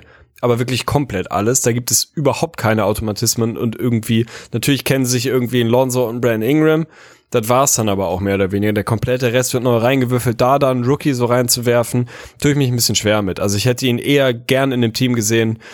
Weiß ich nicht, mir fällt gerade keins ein, aber was halt irgendwie wo er absolut prominent gefeatured wird, das musst du mit ihm selbstverständlich machen, aber wo sich links und rechts davon nicht so wahnsinnig viel getan hat. Da ist jetzt erstmal so komplett alles neu. Kann auch ein Vorteil sein, weil es irgendwie keine Erwartungen gibt und keine festgelegten Hierarchien und sich jeder im Prinzip alles selbst erarbeiten kann. Und wenn Zion reinkommt und von Tag eins halt liefert wie ein, wie ein Biest, dann wird er da auch sofort irgendwie die absolute Nummer eins sein, ist dann auch legitim und in Ordnung so. Ich finde es trotzdem, tue mich ein bisschen schwer damit, dass das von Tag eins funktioniert. Ich kann mir vorstellen, dass die Pelicans so ein bisschen sagen wir mal, die Magic 2.0 aus dem letzten Jahr sein werden, die Krach haben werden am Anfang, die nicht so richtig reinkommen werden, die defensiv vielleicht Probleme kriegen, die offensiv definitive Spacing- und Shooting-Probleme kriegen werden die dann aber, wenn sich das irgendwann mal eingegroovt hat, sich die Rotations gefunden haben, klar ist, wer geht wann raus, welche Lineups funktionieren zusammen und so weiter und so fort. Funktioniert ein Zion auf der 5 am besten? Funktionieren Zion und Favors zusammen, was ein Fragezeichen ist? Ist ein Ingram auf der 4 nicht vielleicht eigentlich viel wichtiger mittlerweile heutzutage und viel besser passend? So muss ich nicht eigentlich ein Reddick eigentlich mehr da oder ein, oder ein Moore, einen von beiden, muss ich nicht einen von beiden immer auf dem Platz haben, damit ich halt zumindest ein bisschen Shooting von außen habe. Keine Ahnung, all diese Fragen sind halt irgendwo da für mich und ich glaube, dass es Zeit brauchen wird, bis die geklärt sind. Wenn die geklärt sind, kann ich mir vorstellen, dass es richtig geil sein kann. Dann kann das wirklich ein richtig gutes Team sein. Ich glaube nicht, dass es so von Tag eins funktioniert. Ich glaube schon, dass sie mal 25, 30 Spiele brauchen, von denen sie in meiner Welt nicht so super viele gewinnen werden, insbesondere im Westen. Und dann ist es für mich dann schon in Anführungsstrichen zu spät, als dass du dann noch wirklich richtig angreifen kannst. So, würde mich nicht wundern, wenn sie aus den letzten 30 Spielen relativ viele gewinnen, so. Ich sehe sie über die ganze Saison dann nicht so konstant, als dass ich sie da wirklich irgendwie vor den anderen zwei Teams sehe, die wir gleich noch haben. Aber ist sexy, wenn du mich danach fragst, maximal. Also das ist schon viel, viel äh, interessanter geht's eigentlich nicht. Ja, es ist, es ist absolut brutal. Also für mich der unterschätzte Fakt eigentlich bei den Pelicans wird einfach sein, dass die defensiv brutal stark sein können und da musste dann auch nicht klar eingespielt sein, eine Defensive, gute, gutes Konstrukt darum zu haben, aber glaube ich daran, dass sie es in der nächsten Saison schon relativ schnell schaffen werden? Ja. Und dann Lineup, wenn du Reddick rausrechnest, ist brutal mit Ball, Holiday, Ingram, Williamson und Favors. Da haben wir vier schon sehr, sehr gute Verteidiger bestätigt und Zion aufgrund seiner Physis wird er einfach dann auch irgendwie eine Macht sein und dann rechne einen von denen raus und stell da einen Reddick mit rein, der ein bemühter Verteidiger ist und das geht auch immer noch vollkommen klar. So, die größte Problematik ist Halfcourt Offense. So, das ist natürlich ganz klar, sobald das Spiel ein bisschen langsamer wird und vielleicht auch mal Richtung Crunch Time, könnten sie ein Problem bekommen, aber deswegen ist ja auch der JJ Redick Move so großartig, weil gerade ein Team, was da Probleme hat, hatte einfach dieses dieses Out, dieses Ass im Ärmel. So, wenn du gerade weißt, es klappt gar nichts, so, dann läuft Reddick einfach wieder seine wilde Route und niemand kann das stoppen. Das kannst du meinetwegen Double Team mit zwei Leuten, die da hinter ihm herrennen, bloß dann ist einfach ein anderer Wahnsinnsathlet, mehr oder weniger blank und so kannst du es dann auch nicht spielen. Also deswegen gefällt mir das einfach extrem gut. Und wenn ich nicht irgendwie diesen Faktor komplett neu zusammengewürfelt dann schon stark mitberechnen würde, dann müsste ich eigentlich rein vom Herzen her da komplett gegen und sagen, die Pelicans kommen die Playoffs.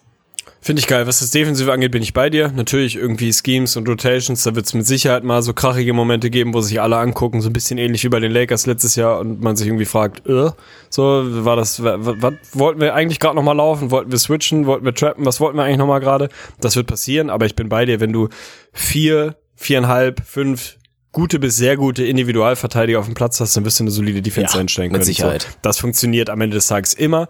Was Reddick und seine, sagen wir mal, Bailout-Qualitäten angeht, bin ich auch bei dir. Ich will es nicht beschreien, aber der Boy wird auch nicht unbedingt jünger, so. Also, was ist er jetzt? 34, 35? Ja, aber ist aber jemand, der extrem akribisch mit seinem Na, Körper arbeitet, natürlich, der natürlich, immer noch in seiner Prime ist, jemand, der darauf achtet. 100 Prozent. Ich glaube trotzdem, dass wenn er dann irgendwie diese Rolle als eigentlich der Einzige, der da legitim noch irgendwie wirklich von draußen schießen kann, das wird nicht immer so wahnsinnig gut funktionieren. Was mir bei ihm dann so ein bisschen fehlt, ist so, sagen wir mal, das, das clevere Auge, da noch ein Play irgendwie zu initiieren wenn eigentlich was für ihn gelaufen wird, weil es dieser Bailout-Move ist, weil du weißt, der curlt da halt irgendwie durch die Gegend rum, kriegt drei Picks, geht wie so ein, wie, wie so ein Irrer irgendwie aus der Ecke hoch an die Birne, lässt das Ding fliegen. Das wird schon irgendwie funktionieren, so.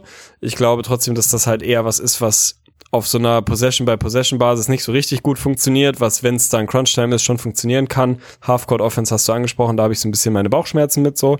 Ich glaube, das wird sich finden müssen. Ich glaube, dass man da Lösungen für finden kann sei es dann irgendwie halt die Lineup so rumzubasteln, dass du einen guten Shooter hast. Kann es sein, dass ein Brandon Ingram jetzt im nächsten Jahr mal seinen Dreier gut trifft. Klar, warum denn nicht? Also so, ist ja nicht so, als hätte der jetzt irgendwie einen völlig katastrophalen Wurf. Beim Lonzo, da möchte ich mich jetzt noch nicht drauf verlassen, auch wenn er nicht mehr aussieht, als würde er sich irgendwie die Schulter auskugeln wer beim, beim, Werfen. So, das ist schon mal ein Vorteil so. Aber da äh, würde ich jetzt immer noch nicht drauf gehen. Und Joe Holiday natürlich ist kein Knockdown-Shooter. Das trifft der 35 Prozent oder was? Keine Ahnung, aber das ist trotzdem jemand, den lässt du jetzt halt nicht draußen parken und irgendwie lässt ihn komplett frei da in der Ecke rumstehen. So, da gehst du schon mal hin. So, das ist ja für mich immer so diese, was ist Spacing? So, natürlich ist Spacing heißt, du bist nie erst ein Spacer, wenn du 40 Prozent von draußen triffst. So, du bist einfach einer, den du nicht blank stehen lässt, den du zumindest Ja, ehrlich verteidigen nicht, musst. Die Leute müssen dich respektieren. Und das genau musst das du. es, ja. Das musst du mit Joe Holiday, den musst du ehrlich verteidigen. So, nicht ganz so ehrlich wie, weiß ich nicht, Clay Thompson, selbstverständlich, aber du musst da schon hin. Dann wird sich da ein bisschen was bewegen und wenn du dann einfach dieses athletisch freakige Potenzial da hast, sei es die Länge von einem Ingram, der Körper von einem Zion oder auch einfach das Bullige von einem Favors und auch da Thema Bailout, wenn der gar nicht geht, dann lässt halt einen Derek Favors aufposten. Das mache ich bei 2K auch so, Alter. Das ist wirklich genau das. Wenn wenn du es gerade nicht geschissen kriegst, dann lass halt einen Favors da ein bisschen in der Zone rumbießen. Na, ob das die richtige Antwort ist, dass jetzt Coach. Tegli kommt und mit seinen eigenen 2K-Qualitäten kommt. Nee, wissen, wissen wir einfach wirklich dann mal, mal schauen. Ich glaube, Halfcourt Offense wird ein Problem sein. Das wird trotzdem ein Team sein, was aber sich dann, dann sagen wir nochmal das letzte Saison. Thema, was wir bisher nicht attackiert haben und ich glaube, es wird keinen überraschen.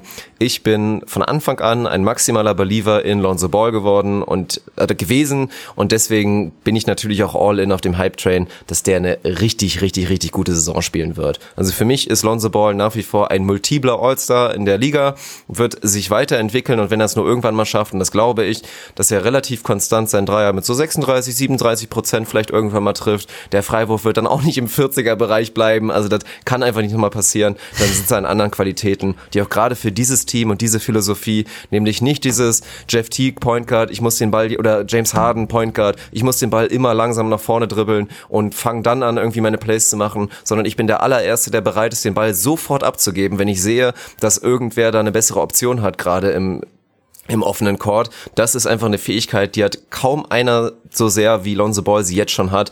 Und das macht ihn für mich auch so großartig. Und deswegen, ich bin da, bin da maximal hyped und bin gespannt, ob du das mit natürlich wahrscheinlich weniger Euphorie siehst, aber wie deutlich so der Unterschied ist. Das, das will ich jetzt nochmal wissen, schnell. Heißt immer, du fährst nicht nur natürlich den Zug, du hast den Zug auch gebaut. Also du bist ja wirklich komplett drin im Hype-Train von Lonzo. Ich äh, warte zumindest an der Station und würde gerne in den Zug einsteigen. Also ungefähr da Okay. stehe ich. Ich bin absolut nicht, nicht, nicht mega skeptisch. Ich finde den Fit mit Joe Holiday super interessant und erstmal so in meinem Kopf zumindest, ohne das jemals auf Platte gesehen zu haben, relativ geil. Ja, Weil ich Joe Holiday auf jeden tatsächlich als ja, Joe Holiday ist halt einfach für mich der perfekte Combo Guard so. Der kann auch mal über Phasen dein primärer Playmaker sein, ist gar kein Problem, hat der schon drin im Skillset. Profitiert aber auch davon, wenn er nicht unbedingt derjenige ist, der das von vornherein irgendwie ab der 24 Sekunden machen muss, sondern eben so ein Lonzo hat, der jetzt da nicht rumrennt und eine Offense dirigiert wie sonst was, sondern der einfach so ein Willing Passer quasi ist, weil mir das deutsche Wort gerade nicht einfällt, der irgendwie gern den Ball auch mal abgibt so das gefällt mir tendenziell erstmal gut so. Das kann defensiv gut funktionieren, das kann offensiv gut funktionieren. Natürlich sollte Lonzo, wäre irgendwie cool, wenn er ein bisschen mehr als 40 Prozent aus dem Feld und 41 von der Linie schießen würde. Das wird, wird schon helfen, auf jeden Fall. Aber es, es kann ja nur nach oben gehen. Also rein, was seine Scoring-Effizienz angeht, kann es nur in eine Richtung gehen. Die kann nur nach oben sein, weil ansonsten kann ich mich da auch hinstellen, so. Aber ich glaube definitiv daran, dass dieses Skillset einen absoluten Platz in der Liga hat. Ob der Multipler All-Star wird, da bin ich ein bisschen skeptischer als du. Aber dieses Abschreiben von Lonzo Ball geht mir viel, viel, viel, viel zu früh und ich kann mir sehr, sehr gut vorstellen, dass das eine Saison sein wird, wo man sagen wird, alter Schwede. Deswegen fanden wir den eigentlich alle mal so geil, der kann schon richtig zocken so.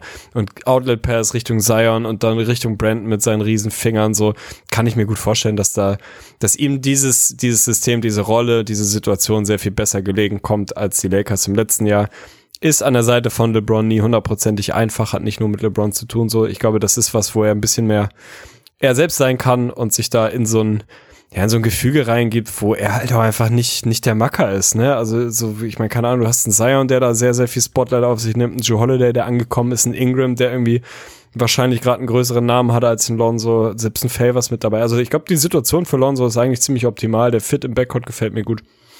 Also ich warte freudig mit einem Ticket. Ich warte nicht nur an der Bahnstation, ich habe sogar schon ein Ticket gekauft. ich bin noch nicht du, eingestiegen, so, so aber ich Ticket. schon. Nein, das ist geil. Und das ist ja eigentlich der unterschätzte Faktor. Ich meine, die Zahlen, und wir haben jetzt gerade drüber gelacht, die ihn Lonzo da geliefert hat, die sind ja so desaströs. Und trotzdem kannst du nicht behaupten, dass er jetzt so ein richtig krasser Minusspieler im letzten Jahr gewesen wäre. Es gibt genug Zahlen, die bestätigen, dass sobald Lonzo nicht mehr auf dem Court war, zumindest die Lakers Defense ganz schön auseinandergebrochen ist und dass er einfach jetzt schon als Second-Year-Player ein kompletter kompletter Plusspieler und für mich auch einer der besten Defensive Guards eigentlich jetzt schon fast in der Liga ist. Und das wird ja auch nicht schlechter werden. Und offensiv, sobald die Zahlen nur annähernd in okaye Bereiche kommen, und dann gerade noch der Faktor, dass Lonzo als jemand, der selber nicht werfen kann, aber nicht unbedingt den Ball in der Hand braucht, was so pervers klingt als Point Guard, aber einfach der Fakt ist, ist auch für mich der Grund, warum diese Rubio-Vergleiche, tut mir jetzt selber weh, das sagen zu müssen, aber nie wirken werden. Aufgrund dieses Faktors, dass Lonzo einfach nicht den Ball in der Hand braucht, wird das, selbst wenn er es nicht entwickelt, weniger ein Problem sein. Also Lonzo kann eine gute NBA-Karriere spielen, selbst wenn sein Wurf wirklich nur marginal besser wird in den nächsten zehn Jahren. Und das ist ein Take, der ist krass, aber der ist für mich absolut real. Finde ich stabil. Dann glaube ich, bin ich mir sicher, was ich eintrage in das Over-Under bei Dirk Funk. Ja. Und es liegt auch hier bei 38,5. Ja. Also im Prinzip identisch zu den wirklich. Kings. Bei Und dir noch einmal wird's ein um Gottes Willen. Ja, was soll ich sagen? Ja, eigentlich hatte ich ein Under stehen, aber ich habe mich gerade so ein bisschen in Rage geredet und das interessant gefunden. Ich wäre nicht der Undertaker, wenn ich nicht Under gehen würde. Ich gehe knapp Under. Geil. Ich gehe auf 38 Geil. glatte. das ist 38 immerhin, ich Wins. find's richtig scheiße, aber ich ehrlich. find's konstant. Ist ehrlich. ja, ist es auch. Oh Mann. Stabil. Ja, dann, dann kommen wir zu dem, kommen wir zu dem nächsten Team und das fällt mir jetzt schwer und da geht für mich auch Rationalität ist da irgendwann vorbei. Es ist viel Subjektivität. Und es ist auch vor allen Dingen der Grund, dass ich jetzt in meinen Streams auf Twitch die jetzt auch ein paar Tage oder fast schon ja, über eine Woche jetzt natürlich auch schon ruhen mussten. Aber an der Stelle äh, nicht nervös werden, da fange ich natürlich jetzt auch bald wieder an. Nächste Woche kommen auf jeden Fall wieder welche. Ich da schon mehrfach wirklich proklamierend habe, ist mir scheißegal und ist mir auch scheißegal, wer da sonst ist in der Conference. Ich möchte dran glauben, dass die Dallas Mavericks Playoff Basketball spielen in der nächsten Saison. Für mich gibt es auch sehr viele gute Gründe. Also es ist nicht nur Subjektivität, es gibt auch einen sportlichen Case und auch, ich habe jetzt glaube ich letztens wieder gesehen bei Zach Lowe, der auch sich ins Lager zählt zu den Leuten, die die Mavs eher unterbewertet finden, rein aktuell, der da wirklich auch großes Potenzial sieht. Und aber wir sind halt ein Podcast Du und wir haben gesagt, wir müssen uns einigen und dementsprechend ja, sind wir auch vielleicht die rationalere und auch logisch begründbarere Version gegangen, die sie aus den letzten Jahren ergeben hat und haben gesagt, für die Mavs reicht es an neun. Hier haben sie jetzt natürlich gerankt, leider noch nicht. Ich bin damit unzufrieden, wie gesagt, ich würde sie irgendwie gerne an acht haben, aber klar, es gibt auch gute Gründe, gerade aufgrund der Konkurrenz, warum es noch nicht reichen könnte bei den Mavs. Ich bin damit auch zu 100% unzufrieden, darüber müssen wir nicht sprechen. Aber ganz ehrlich, wenn wir gleich zu dem Team kommen, was hier an 8 ist, das ist Sympathie, Antipathie-mäßig könnte dieses 9-8-Duo nicht weiter auseinander sein wahrscheinlich. Beim, na, könnte es schon, wenn es die Rockets wären, aber die sind's nicht. Kleiner Spoiler an der Stelle. Ähm, da ist für mich dann doch noch ein signifikanter Qualitätsunterschied und es müsste schon absurd viel gut für das eine Team und absurd beschissen fürs andere Team laufen, damit ich mir vorstellen kann, dass die am Ende des Tages besser sind. So, das heißt, es ist irgendwie eine rationale Entscheidung. Subjektiv, Alter, natürlich will ich die Mavs in den Playoffs sehen, müssen wir nicht drüber sprechen. Haben sie das im Tank zu 100 Prozent. Wenn du mir sagst, ein shredded beziehungsweise völlig aufgebiesteter Porzingis, der wirklich maximal gut aussieht, was gerade so seine körperliche Verfassung zumindest muskelmäßig angeht in der Offseason, der spielt irgendwie 78 Spiele, Luca macht den Schritt, den nächsten, den wir uns alle erhoffen und der Rest drumherum funktioniert. Natürlich haben sie es im Tank, aber für mich ist das eher ein, eher so ein Ausschlussding. Wenn ich da reinguck und wirklich krampfhaft suchen muss, welches Team dafür rausfliegt, mir fällt beim besten Willen keins ein am Ende des Tages. Mit viel Fantasie, das, was wir jetzt ein Acht haben, aber die sehe ich einfach tatsächlich einen ganz klaren Schritt besser, leider Gottes, in einem realistischen Szenario noch. Deswegen sind die Mavs für mich hier an neun. Ey, es wäre mir, also meine liebste, meine liebste äh, Prove Me Wrong Geschichte bisher, zumindest seit wir die Previews machen, wären die Mavs, die einfach sagen, fuck it, Alter, Doncic Porzingis ist einer der geilsten One-Two-Punches überhaupt in der Liga. Das funktioniert. Porzingis ist der Alte, macht sogar noch mal einen Schritt und wir flügen hier durch die Liga und ey, werden eine der spannendsten und geilsten Storylines der nächsten Jahre und werden Sechster, ey. Wäre das Geilste, was ich mir vorstellen kann. Ich finde, wenn wir uns hier wirklich auf ein Ranking festlegen, dann muss man leider auch so ein bisschen Realismus walten lassen. Da ist es dann für mich, reicht es noch nicht. Im nächsten Jahr habe ich sie wahrscheinlich an vier. Punkt. Das finde ich geil, aber ja, man muss es einfach nochmal betonen, haben wir in der letzten Episode, glaube ich, auch schon gemacht, aber ich glaube, wir sind uns da auch einig, weil wir beide ganz fest zu dem Lager gehören, dass die Spurs nicht unterbewerten will und nicht wieder unterschätzen will und sagt, ja, jetzt ist es wirklich langsam vorbei. Nein, auch die sehen wir halt als eines der sieben großen Loks in der Western Conference auf die Playoffs, außer natürlich es verlieren, pass- passieren große Verletzungen, das kann natürlich immer der Fall sein, aber die Warriors, die Nuggets, die Rockets, die Jazz, die Spurs, die Clippers und die Lakers sind eben diese genannten sieben Loks und dann gibt es halt mindestens mindestens vier und über die Teams reden wir jetzt eher und hatten vielleicht noch eins oder zwei in der letzten Episode, die einfach um diesen letzten achten Spot rein theoretisch kämpfen. Wenn wir gesagt alle komplett hundertprozentige Gesundheit mit einrechnen. Das ist halt eine perverse Geschichte, da gehören harte Entscheidungen dazu. Ich sehe es jetzt hier ein bisschen anders, weil ich jetzt, den Spoiler hat man glaube ich eh auch eben schon verstanden. Wir werden gleich über die Blazers reden, dann an acht. Ich habe die Playoffs, glaube ich, die Blazers jetzt schon zweimal hintereinander fälschlich aus den Playoffs auch. rausgetippt, weil ich immer irgendwie wieder sage, ach, das kracht jetzt bei denen und die werden es jetzt mal nicht schaffen und die werden, nicht alle Teams werden drauf reinfallen, dass die halt den mehr oder weniger perfekten taktischen Basketball spielen in der Regular Season, wo sich noch keiner richtig auf den Gegner vorbereitet und dann vielleicht wird dann irgendwann noch mal einer getradet und CJ McCollum geht, wechselt dann. Jetzt haben wir so einen Whiteside-Faktor damit bei. Nein, wir wollen gleich über die Blazers reden. So. Aber das ist der Grund, warum Mavs noch nicht und es gibt ja auch gute Gründe. Ich meine, die Offseason ist ein Beispiel dafür. Als Offseason-Move kommt Porzingis ja irgendwie immer noch mit rein. Er hat ja auch seinen neuen Vertrag jetzt bekommen. Aber ansonsten ist ja wenig drumherum passiert. So, das ist die erste Geschichte. Die Mavs haben dann eher so den, den normalen Move gemacht für so eine Art von Team und dann halt vielen anderen Jungs längerfristige, günstigere Verträge gegeben. Kann man sich auch wirklich absolut drüber unterhalten, ob das alles so okay ist. Aber ich finde gerade so ein Vertrag wie auch für einen Maxi Kleber finde ich vollkommen in Ordnung. Dorian Finney-Smith, dass der jetzt unbedingt drei Jahre direkt bekommen muss ist auch die richtige, also eine gute Frage, die man stellen kann, aber stört mich eigentlich auch nicht. Und dann Seth Curry, der, glaube ich, seine Karriere ja überhaupt erstmal wieder entflammt hat, als er bei den Mavs gespielt hat und ich glaube fast 45 Prozent von draußen getroffen hat, der wird ihn gut tun. DeLon Wright neben Luca gefällt mir auch gut und dann selbst Wildcard Boban, man dann irgendwie den dann noch mit reinzuschmeißen. Entweder vielleicht auch sogar mal neben Porzingis und dann die absoluten Twin Towers zu haben, weil jetzt mal nicht nur das, ne? nicht nur sieht Porzingis momentan echt richtig, richtig physisch top aus. Und an der Stelle auch nochmal kurz, alle, die mir geschrieben haben, nachdem ich da die Story da gepostet habe mit Porzingis und meinten, ja, hier, never skip leg day und so. Schwachsinn, Alter. Versucht mal bitte, einfach zwei Meter zwanzig zu sein und Masse auf die Beine zu bekommen. Das ist, wenn du einen gewissen Körpertyp hast, mehr oder weniger unmöglich. Also, und von daher wird dann diese Fotos werden einfach immer so skinny aussehen, als ob der die Beine nicht trainiert. Aber auch die werden deutlich stabiler sein. Gerade nach so einer OP und so einen Geschichten kannst du dir immer absolut sicher sein, dass da viel Muskulatur jetzt drumherum sein wird, die das Knie stabilisieren wird. Und rein vom Oberkörper hat er da wirklich deutliche Schritte nach vorne gemacht und wird jetzt zum ersten Mal mit einem realen Körper dahin gehen. Und der Typ, deswegen ja auch die NBA auf dem offiziellen Insta-Account macht er momentan noch hier immer so, so auch so Preview-Bilder quasi immer und zeigt dann da immer die großen drei des Teams oder die großen vier. Ist übrigens witzig, wenn dann die großen drei der Nix gezeigt werden oder so. Das ist dann schon relativ traurig. Aber bei den Mavs steht da dann halt ein Luka Doncic, der legit 6'7 ist und dann steht da ein Porzingis daneben.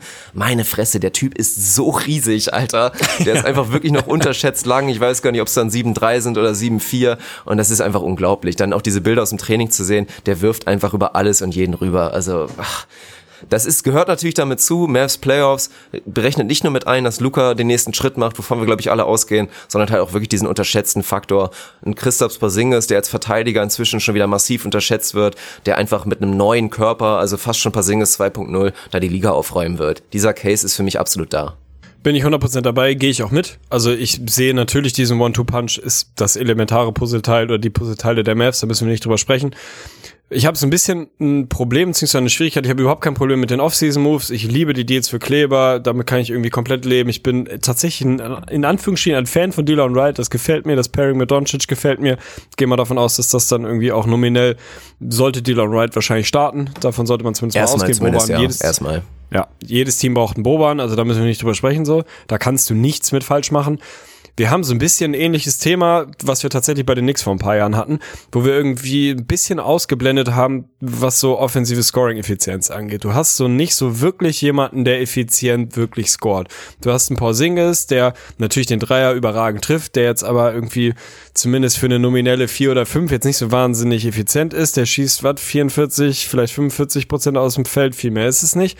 Dann hast du irgendwie einen Luca, der logischerweise auch nur so 42, 43 Prozent aus dem Feld schießt. Du hast einen Tim Hardaway Jr., wo du froh sein kannst, wenn eine 4 vorne steht, der also eher so um und bei 40 Prozent schießt. Und das sind natürlich die drei mit Abstand größten Scoring-Optionen.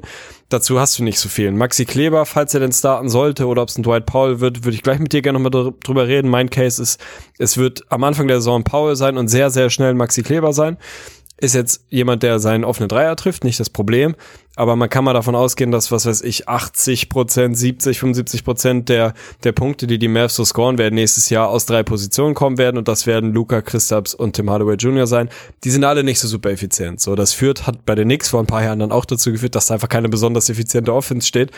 Was nicht so richtig geil ist, wenn du nicht am anderen Ende eine richtig geile Defense hinstellen kannst. Porzingis unterschätzt wahrscheinlich am defensiven Ende mittlerweile. Sehr, sehr guter Verteidiger. Dylan Wright, guter Verteidiger, okay. Aber ansonsten, weißt du, ich, ich finde es dann irgendwie, fällt es mir so ein bisschen schwer. Natürlich kann es sein, dass Porzingis auf einmal nächstes Jahr 48, 49 aus dem Feld schießt, weil sein bulligerer Körper irgendwie da ist und weil er effizienter aus dem Feld scoret und so weiter und so fort. Und Luca vielleicht einen Effizienzschritt nach vorne macht. Nichtsdestotrotz fehlt mir da so ein bisschen dieses, Weißt du, der eine, die eine Scoring-Option, die effizient ist. Ich bin überhaupt kein Fan von Tim Hardaway Jr., bin es noch nie gewesen, egal wo der gezockt hat, ob es bei den Knicks war oder damals bei den Hawks oder was auch immer. Bin ich kein Fan von. Der wird da wieder versuchen, seine 15 bis 20 Punkte zu scoren und keine Ahnung, wie viel Field Goal Attempts dafür brauchen, was halt sein Game ist in den letzten Jahren. Gefällt mir nicht so, nicht so richtig geil, ehrlicherweise, aber ist dann wahrscheinlich das, was man irgendwo am Ende des Tages nehmen muss, so. Aber das ist für mich noch so ein Thema, wo ich am offensiven Ende ein paar Fragezeichen habe, wie effizient es dann am Ende sein kann und das für mich was sein könnte, was dann dazu führt, dass sie vielleicht insgesamt so Net-Rating technisch und Win-technisch nicht so, nicht so ganz so weit vorstoßen, wie wir es denn gerne hätten. Ja, kann ich voll nachvollziehen, gerade auch im Beispiel von Tim Hardaway Jr. und da musst du einfach dran glauben. Der gehört zweifellos einfach zu den ja, wichtigeren Leuten im Team und der muss seine Rolle auch erfüllen. Aber gerade wenn wir an die Zeiten bei den Knicks denken, die ihn ja so ein bisschen prominent gemacht haben mit fast 20 Punkten per Game, ist ja eine ganz andere Situation. Von demjenigen, der vielleicht sogar die primären Scoring Duty Stuff über den Flügel bekommt, geht Tim Hardaway ja jetzt dann zurück auf die viertbeste Option im Lineup oder was auch immer so. Und mir gefällt da schon rein auch offensiv viel relativ gut. Tatsächlich auch unterschätzt so ein bisschen das Paul-Porzingis-Pairing, weil ich finde es erstmal auch gut, ein Thema Porzingis mit seiner Effizienz erstmal sollte er positiv bleiben. Der Dreier in der letzten Saison da fast bei, oder als er überhaupt noch gespielt hat, bei fast 40 Prozent. Wenn er den hält, ist natürlich gut. Und dann jetzt mit diesem neuen Körper, wie gesagt, unleashed und vor allen Dingen auch als primärer Fünfer einfach nicht mehr so diesen Rollentausch immer zu haben, dann ja, kann man ja auch sich schon vorstellen, dass der vielleicht auch mal eher in die Richtung 50 irgendwann geht. So, dann Tim Hardaway Jr., der einfach weniger Verantwortung übernehmen muss und Porzingis ja auch nochmal die Geschichte, hat einfach mit auch mit schlechteren Leuten gespielt.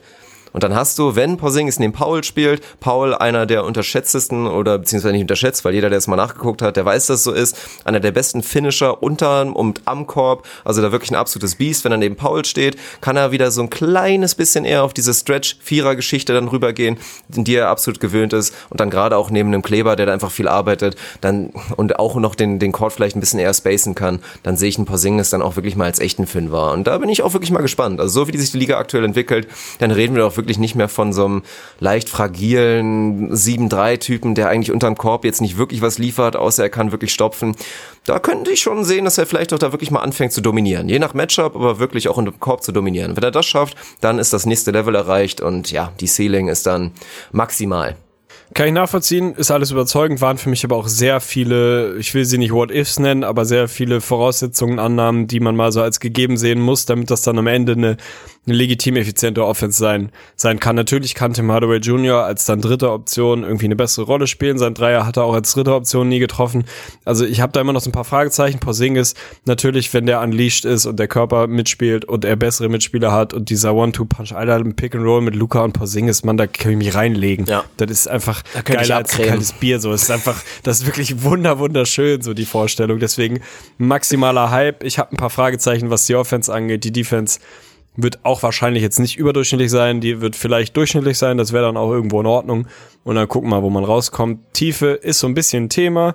So, ich mag Seth Curry, ich mag Finney Smith, ich mag Boban, aber ist jetzt auch nicht so eine richtig tiefe äh, die tiefe Qualität im Roster hinten raus. Man darf nicht vergessen. Vertrau einfach JJ Barea, der kann auch mit 47 noch Point, Backup Point Guard spielen. Das, ist, das tue ich ja. eh, Alter. Also ja. der Puerto Rico muss einfach mehr gefeatured werden hier, falls er daher kommt. Ich glaube, das war's. es ist das Jahr eins nach, nach Nowitzki, das darf man nicht vergessen. Man muss es der Form halber einmal dazu sagen. Möchte ich gar nicht weiter drüber reden, sonst werde ich sentimental.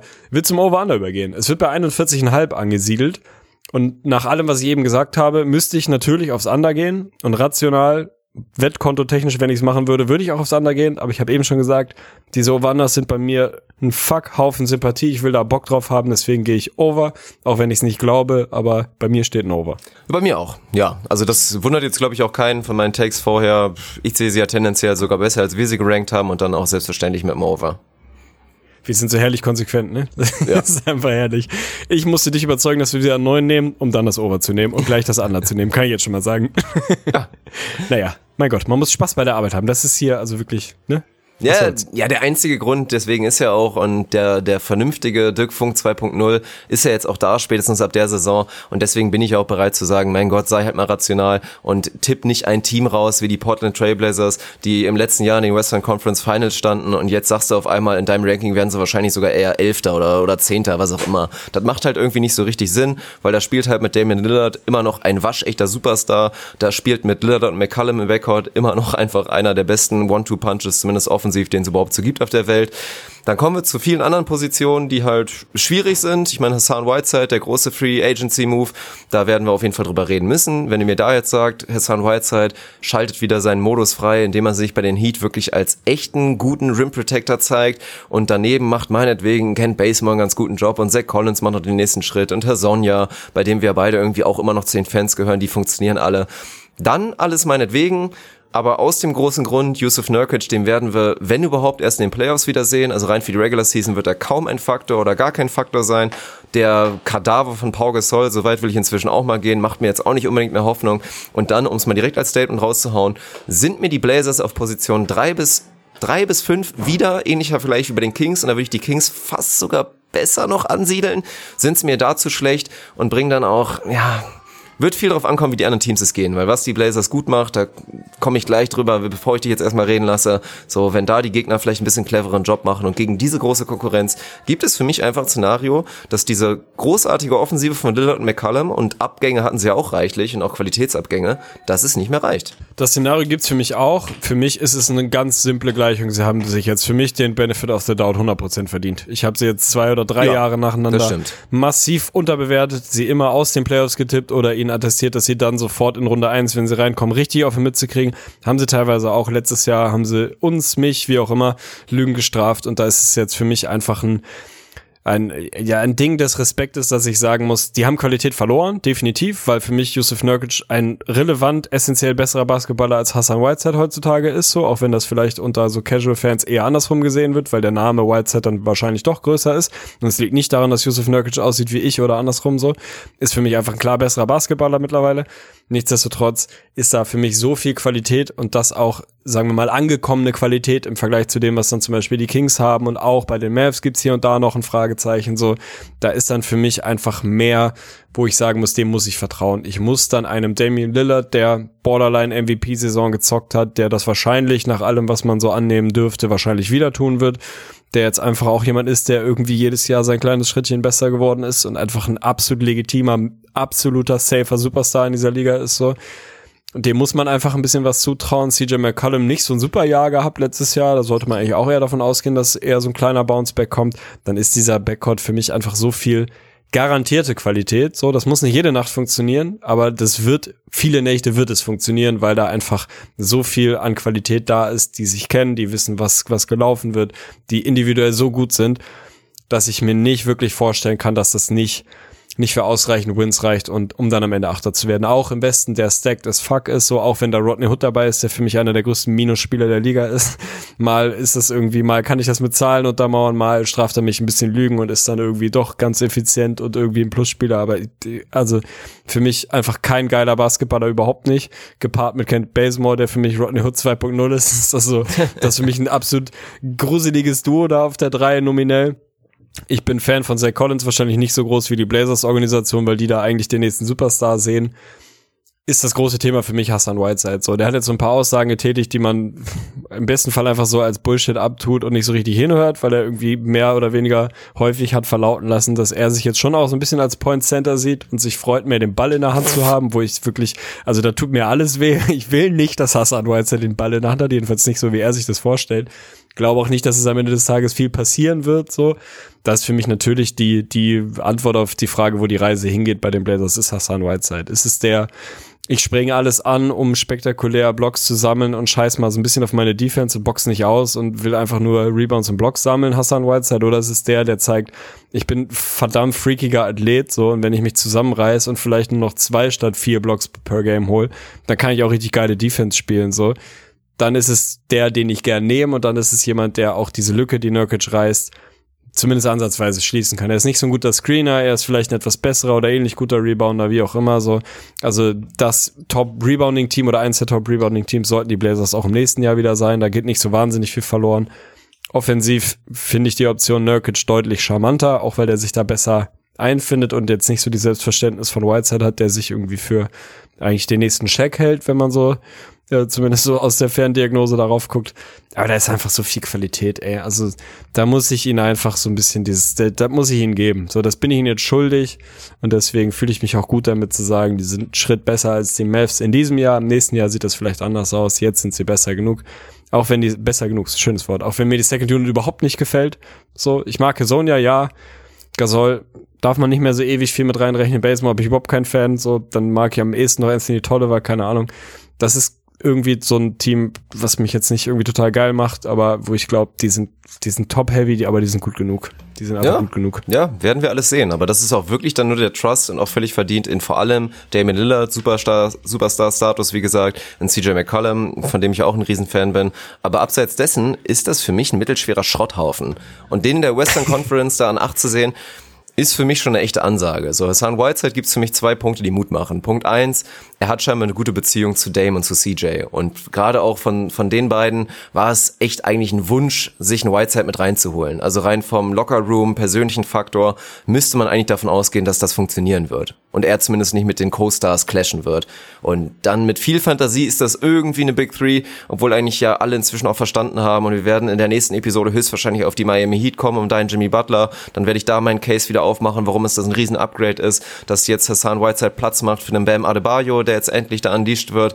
Und das sollte eigentlich schon viel erzählen, aber Punkt zwei der Hoffnung machen sollte, die Blazers spielen eben wirklich dieses simple, geniale System, was immer wieder funktioniert Jahr für Jahr und Thema Maury Ball und einfach jetzt rein nach Analytics und viel mathematisch zu spielen, unterschätzt machen das die Blazers ja fast mit am meisten. Was machen die in der Offensive? Sie vermeiden den langen Midranger und ballern wirklich viel von draußen oder wollen viel im Korb agieren und defensiv halt genau das Gegenteil. Der einzige Job, den CJ und Dame haben gegen den Ballhändler, ist sie maximal von der Dreilinie wegzurennen, die einfach in die Paint zu locken und dann stand er halt bisher mit Yusuf Nurkic halt ein absolutes Biest so. Jetzt ist es Hassan Whiteside, der noch ein bisschen länger längere Arme hat und da auch wieder einige Blocks sich holen wird.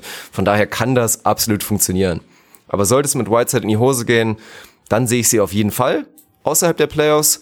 Und ja, der Probability würde ich einfach mal so 50% drüber geben, auf jeden Fall. Also deswegen sind sie für mich raus. Kann ich nachvollziehen. Für mich äh, reicht es dann, selbst in dem Szenario reicht es dann irgendwo trotzdem. Dann ist da für mich nicht mehr so wahnsinnig viel, was nach oben irgendwie noch geht. Dann haben sie keine Chance mehr in den Playoffs irgendwie wirklich was zu reißen. Aber selbst dann, selbst wenn du mir sagst, sie spielen dann doch eher mit einem Zach Collins auf der 5 oder keine Ahnung, doch mit einem Pau Gasol, dann natürlich ist ein riesen Qualitätsverlust. Aber ich sehe einfach diesen Backcourt und muss einfach dem jetzt ich muss denen jetzt den Credit geben, den sie verdient haben. Auch wenn es mir nicht gefällt, weil ich bin kein großer Fan der Blazers. So, ich bin ein riesen CJ McCollum-Fan, beziehungsweise gewesen, aber jetzt auch nicht mehr so ganz krass mit, mit an Bord, so, aber das ist einfach, die haben letztes Jahr was, 53 Wins geholt, so. Die werden schon Ja, ihre 43, Aber meine 44 Gegenfrage, und das ist halt die Antwort von allen, aber meine Gegenfrage ist, vergleich mal die Blazers mit den sieben Teams, die wir legitim auch gemeinsam davor sehen. Da wirst du in jedem einzelnen Team einen One-Two-Punch sehen, der offensiv und defensive beides berechnet mindestens genauso gut ist und wenn er schlechter ist, dann ist das Konstrukt drumherum und dann ist die Tiefe bei den Teams deutlich besser. Bei allen sieben Das sind dann davor, die Spurs, ja. das auf jeden Fall und weiß ich nicht, ey. Ich sehe sie auch nicht besser als die sieben davor. Also da ist für mich Ja, aber da natürlich sie in der. Regular Und Season. dann sind sie für mich näher ja, sie können in der Regular Season. dran. Das sind sie für mich auch, 100%. Und also sie sind dichter an Platz 9 als an Platz 7, 100%. Im Record kann ich mir trotzdem vorstellen, dass sie einen besseren Regular Season Record als die Spurs haben. So, wenn du mir die eine Serie gegeneinander spielen lässt, 100% gehe ich auf die Spurs, so müssen wir nicht drüber sprechen. Aber trotzdem glaube ich, dass sie in der Regular Season dichter an Platz 9, 10, 11 als an 7, 6, 5 sind, gehe ich komplett mit. Ich glaube aber, dass sie trotzdem besser sind als die Teams, die mit ihnen am Ende um diesen Platz 8 kämpfen und dass sie sich den am Ende des Tages auch verdientermaßen sichern werden. Es tut mir leid, das zu sagen. Ja. Ich gehe trotzdem aufs Under übrigens. Ja, dann gehe ich auf jeden Fall auch aufs Under, ohne zu hören, was es überhaupt ist. Und dann haben wir uns da schon 46,5. geeinigt. Ja, nee, das sehe ich persönlich nicht. Das ist mir zu viel. So. Das ist mir einfach zu dann viel. haben wir das abgehakt mit Bauchschmerzen. Ist jetzt auch ein Downer für mich, so aus dem Podcast rauszugehen. Aber ich sehe hier auch gerade, ich muss, glaube ich, die Pinkelpause ein bisschen wegschneiden. Aber zwei Stunden haben wir fast schon wieder gemacht. Und darauf könnt ihr euch auch in den nächsten Episoden auf jeden Fall freuen. Wie gesagt, für alle, die die Episode jetzt wahrscheinlich am Montagabend hören werden, wenn ihr direkt immer ganz, ganz, ganz zeitnah dabei sein wollt, dann könnt ihr uns auf Patreon unterstützen. Patreon.com Staudemeyer Podcast. Ich dachte, jetzt kommt wieder der Link vom letzten Mal, den ich nicht mehr, den ich krieg den nicht mehr zusammen. Was hattest du da nochmal gesagt? Ins Gesicht von irgendwas, keine Ahnung, Alter, Punkt com. irgendwo, irgendwo da. Aber ich glaube tatsächlich, Staudemeyer Podcast müsste die URL sein. Werdet. Supporter, wie gesagt, wir haben schon mehr als ein Drittel unseres mittelfristigen Ziels erreicht, was Arne und mir die Möglichkeit geben wird, hier IGVS als ja, tatsächlichen Beruf ausüben zu können. Und jeder, der hier dieses Produkt feiert, der sollte das ja irgendwie auch mit als Ziel haben. Und wie gesagt, viele schreiben uns schon da und das sind eigentlich die geilsten Reaktionen, die wir bekommen. Auch wirklich von leidenschaftlichen Biertrinkern, die dann sagen, ja mein Gott, das ist halt ein Bier weniger, was ich mir irgendwie im Club oder in einer Bar hole. So, ne? Das, das investiere ich in euch und dafür, dass das alles noch, noch besser und noch häufiger irgendwann perspektivisch nochmal kommt, das ist doch eine geile Nummer. Also von daher, Shoutouts gehen raus an die ganzen Supporter und an die, die überlegen, es vielleicht mal zu werden. Und wenn wir dann so weitermachen, dann sind wir, glaube ich, sehr schnell hier auf einem ja, guten Dampfer. Hashtag blessed, Hashtag Facts. Kann ich alles nur unterschreiben. Macht's gut, ihr da draußen. Wir hören uns in einer Woche. Also nächste Woche geht's weiter mit dann den Plätzen sieben bis, keine Ahnung, fünf, vier, Ja. irgendwie so. Dann Wir werden uns auch wieder am Donnerstag, außer ich bin zu besoffen. Das, kannst, das, kann, man nicht, das kann man nicht ganz ausklammern. Also, ist aktuell auf jeden Fall ein Szenario, mit dem man rechnen muss. Wir werden da schon irgendwie drum rum basteln. Also macht's gut, haut rein. Hat mir gefreut. äh, Hat mir gefreut. Damit Ja. können wir es stehen lassen. So, und dann wünsche ich mir jetzt eine schöne Nacht in meinen Geburtstag rein. Ich mache jetzt den Die wünsche 31er ich dir heute Nacht. Ja, und dann hören wir uns bei der nächsten Episode. Ich freue mich. Also, tschüss. Macht's gut, haut rein.